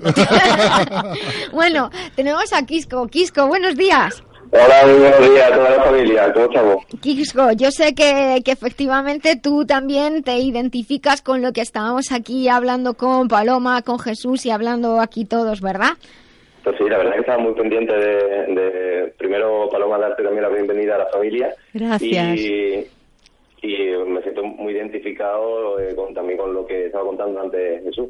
Muchas gracias. Bueno, pues bueno, voy a decirles a nuestros oyentes, quizás hay alguien que se incorpora hoy por primera vez a este programa, La Vida Biloba en Libertad FM, un programa de que mucha gente nos dice, "Jo, es que hacéis un programa de salud y bienestar, pero muy diferente a los demás." Pues me alegro muchísimo de que les guste. Quisco es es nuestro tecnólogo del bienestar, él es especialista, es ingeniero especialista en mecatrónica, en juguetrónica. Bueno, y lo que hace es hacernos la vida más fácil. Y en todas estas semanas que llevamos hablando de tecnología y cómo la tecnología nos ayuda a la salud y al bienestar, siempre hemos estado hablando de, fíjate, como somos muy frikis, esto salía en tal peli, esto no sé qué, entró, esto no sé cuándo. Bueno, pues llegó el momento de empezar a hablar del mundo del cine y cómo algunos de los artilugios y de cosas que empezaban en el mundo del cine porque la imaginación va por delante, eh, luego se han materializado. O sea, hay de hecho una frase que se dice la energía sigue el pensamiento. Cuidadito con lo que piensas. Pero también se materializa el pensamiento. Y entonces aquí vamos a hablar de cómo se materializa la imaginación, de cómo se ha materializado la que la ciencia ficción ya no es tal ciencia ficción, ¿no? Entonces el, el mundo del cine es donde, y el mundo del cine y la literatura, que tengo aquí a Jesús, que van íntimamente relacionadas, es donde podemos, se puede dar rienda, rienda suelta e inventar cachivaches cachivaches que ahora ya sí que existen, ¿no? Bueno, pues Sí. es tu tiempo, Quisco. Pues al hilo de, de lo que estás comentando, es cierto, este último aporte acabas de decir, que la literatura va siempre, incluso muchísimo más adelantada que, que el mundo del cine. Fíjate Julio Eh, Verne, todo lo que sí, lo sí, que sí, es que parecía fue un visionario, o sea, parecía que se lo estaban soplando. Casi la, mayoría, casi la mayoría de las películas de las que vamos a hablar ahora eh, se han basado en, en obras literarias, así que eh, como tú el aporte has hecho ha sido perfecto, la literatura iba más por, a- eh, por encima incluso de la tecnología. Pero vamos a dedicarle un día también a la, a literatura y, y al mundo Sí, de, me de la parece letra, ¿no? perfecto. junto con la tecnología, ¿vale? Ujú. Eh, lo que quería hablar de- del cine también es que el cine en sí ya es una tecnología, una innovación, eh, lo fue, ¿no? Y, y- y está siempre muy ligado a- al mundo de la tecnología, ¿no? Y estaba recordando eh, cómo poder explicar, ¿no? La- la- lo, lo- lo que es el adelanto, ¿no? De, de- cine está mostrando la tecnología mucho antes de que de que esté usable Sí. y, y pensé en 007, ¿no? Y dije, uy, Lo pues- tenéis en, lo tenéis en WhatsApp, Sí, chicos, si vosotros lo queréis seguir. Sigue, sigue. Y, y dije 007, a ver, A ver. en el 63, la película Desde Rusia con Amor, ahí ya aparecía un busca Sí, espera, espera, 30 espera. Es que antes de que digas nada, ¿sabes lo que se me está viniendo a la cabeza? De Mortadelo y Filemón, el zapatófono. Bueno, lo siento, lo siento, ha sido inevitable. Como tú has visto, como tú, lo que te mandé, lo de Gache en el cine, eso va a ser parte uno, porque es que tenemos aquí para, para hacer para hacer tres o cuatro programas por lo menos. Vale, vale. Y, y en lo del 007, pues me pareció bastante bastante eh, significativo, ¿no? Lo de la película del 63, el busca y el teléfono dentro Exacto. del coche, que aparecerían 20 años después.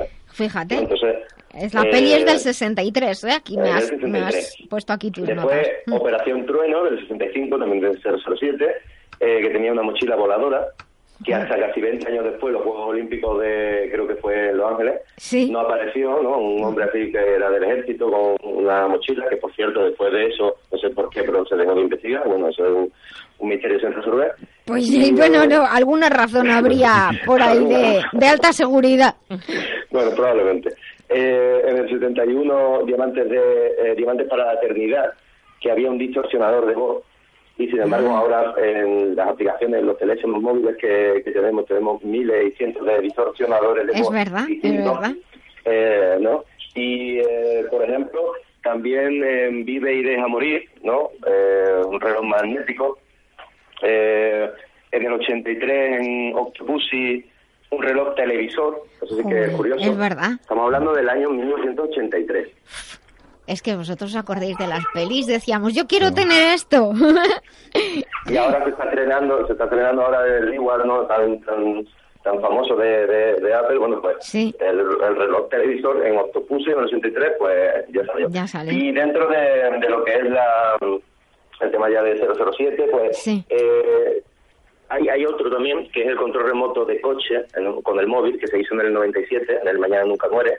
Ujú. Eh, coches teledirigidos, ¿no? Que eso Sí. ya estamos más cerquita de conseguirlo. Sí. Y en el mundo no es suficiente, en el 99, las gafas de rayos X. Que aunque gafas de rayos X no, va, no creo que exista porque son altamente rollantes. Claro. Pero las Google Bueno, Glass, Es lo más eh, parecido. Se parece un poquito. Sí. Y aquí nos has puesto eh, unas notas que de, uno de, los mis favoritos de, de Isaac Asimov, eh, la esta de, hay muchas, ¿no? Pero la de, de iRobot esa es una es que no me canso de verla. Ahí el, el mundo de los robots que justo hablamos en un programa eh, que nos explicaste todos los tipos de robots que hacía que no que hay que existen y qué nos cuentas de las pelis de, de Asimov. Pues mira, eh, en el 42 fue cuando introdujo la rama de robótica, ¿no? Así Ujú. como dice. Eh, pero hay una 42, película del año madre mía. 1927 Sí. que es de Sí. y es Metrópolis. Es verdad. Y ahí ya, ya hay un, una robot que es una mujer, ¿no? Y, y, eh, y me parece bastante curioso que, que casi 20 años antes de, o 15 años antes de, de que Asimov introdujera la rama de robótica, pues ya había una película que, que tenía un robot como protagonista. Sí, además, Después, ahora hay de ro- forma friki, Sí. perdón, de forma friki, así robots famosos, pero, pero Sí. C3PO, Y que a C3PO, mí me gusta mucho. claro, sí. Eh, pero el Roy también de Blade Runner, que a mí me gusta mucho esa Sí, película. esa es fue fascinante. androides como Terminator o, Sí. o ah, pues digamos así también Robocop, una especie de Robocop. androide. Jolín. ¡Qué frikis somos! Mira, voy a hacer así rápidamente algunas películas que me han parecido. En Control de Pensamiento, sí, eh, ahí eh, empezó con Philip Dick en el 55, Hmm. pero hay una película que se llama Mason Secret sí, del año 1939. sí. Fue en Estación Orbital, eh, la Estación Espacial Internacional eh, fue en, creo que fue en el 98-99, Sí. eh, cuando se, se puso en órbita. Sin embargo, en la conquista del espacio del año 1955 ya había una estación orbital. Ujú. Y en 2001, una odisea Claro. espacio, cuidado con esta película, que aquí eh, esto es brutal, esta Eh, película. Esa es de culto también, desde luego. Desde culto. Y del 68 ya también hay una estación Sí. espacial ya como tal, ¿no? Estamos hablando 30, años- Fíjate. 30 años antes de... de- Y, y ahora de podemos ver, ahora podemos ver en internet todo lo que ocurre en la estación internacional espacial y cómo se ve la Tierra desde arriba. Es increíble. Y de las cosas de videovigilancia que ahora nos parece tan normal. Bueno, eh, Bueno, tan dices, normal. Bueno, tan eh, normal porque yo pienso en el portero de mi casa. Pero no. La, videovigilancia nació en el 42 eh, en la Alemania nazi y fue para vigilar cohetes V2. Ujú. A partir de ahí nació la, la, la- lo, como digo, lo, lo que es la videovigilancia. Y en el año 67, por primera vez, eh, las cámaras eh, que enfocaran a, a lo que es una calle o, o un edificio, pues en el 67. Sí. Bueno, pues en película, Hmm. Tiempos modernos de Charles Chaplin, del, del 36, Sí. y hacía eh, su jefe, aparecía un jefe, ¿no? Eh, Como una televisión, y el jefe estaba pendiente de lo que estaba haciendo Charles Chaplin. ¿no? Entonces estamos hablando de, de, por lo menos entre 6 y 7 años antes de que hubiera la primera eh, cámara de video- videovigilancia. ¿Qué es y en el año 1953, una película que se llama 1984, Eso sí, eh, de la primera vez Orwell. que hace una referencia a Gran Hermano. Claro, es que ese, ese, a mí yo tuve una, una anécdota curiosa con ese libro, es que en 1984 se hizo una, editio- una edición especial de la novela de, de Orwell, que efectivamente, pues que cuando yo vi el programa digo, pero si esto es todo lo de Orwell, y fue muy curioso porque yo cometí el error sin querer que compré, eh, en lugar de comprar la edición que habían hecho de, de la novela para ese año, compré una edición de un montón de escritores famosos explicaban la novela y entonces, bueno, dije, había empezado por el final, pero al final me leí eso y después leí la novela y no me vino mal porque la entendí muchísimo mejor, me pareció fascinante en 1984. Yo creo que Eh. eso la tenían que leer todos los chavales. Yo hacía muchísimo tiempo que me la leí, pero, pero me la tengo que releer porque es brutal. Eh, si te parece, sigo también con otra cosa que me pareció curiosa, que Sí. aparece en la película, que es la pantalla plana. Sí, Eh, se inventó en el año 65, que es un poquito más rápido, y en los 90 se inventó el TFT. Sí. Pues en La vida futura, una película de William Cameron, del 36, Del ya 36. se hacía referencia a una pantalla plana, Ujú. y en 2001 otra vez en Odisea en el Espacio, Sí. eh, una Odisea en el Espacio que siempre lo mal, Sí. ya aparecía una tablet, ¿no? Estamos hablando del año 1968. Madre mía. Eh, tema de clonación. En el 52 se clonó por primera vez dos ranas, ¿no? Ujú. Eh, y, eh, por el tema del ADN embrionario. Y en Sí. el 96 lo de la ovejita Dolly, ¿no? Que fue tan Sí, famosa. es así, Pues, efectivamente. que a- aparte, añado que en el 2008 se clonó por primera vez eh, una mascota con fines comerciales. Vaya. Así que eso ya no es una película. Ya, ya, ya. Eh, entonces, Qué miedito da esto. Mm, hablaremos otro día también. Vale, vale. De la clonación. La invasión de los ladrones verdes, eh, no, perdón, de los ladrones Mm. De cuerpos, sí. De cuerpos, perdón, del año 1956, eso hacía eh, el uso de, de que se copiaron 90, es como copiar 90 soldados, ¿no? Era una Sí. película que se copiaron. Y después eh, hay una del 78 de Los Niños del Brasil. De hecho, no hay muchas películas, ¿no? aunque hay una moderna que me gustó mucho. Pero, pero bueno, también hay una referencia bastante antes de la clonación como Dolly, que fue en el 96, ¿no? Mucho Nos quedan dos minutillos, Quisco. Va, pues eh, hay muchísimas más temas que, que quizás lo, lo que deberíamos recordarlo, pero me parece una cosa muy curiosa y es que si nos paramos a pensar, ya se ha hablado en el cine, de, Sí. de, por ejemplo, de Marte, Sí, de los hologramas, sí, de la realidad virtual, de la inteligencia artificial, de la hibernación.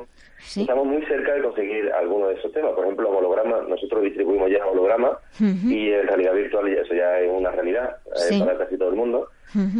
Y lo demás, invernación, Marte y todo este tipo de cosas también entre- son cosas que están muy, muy, muy cerca de, de cumplirse y que en películas...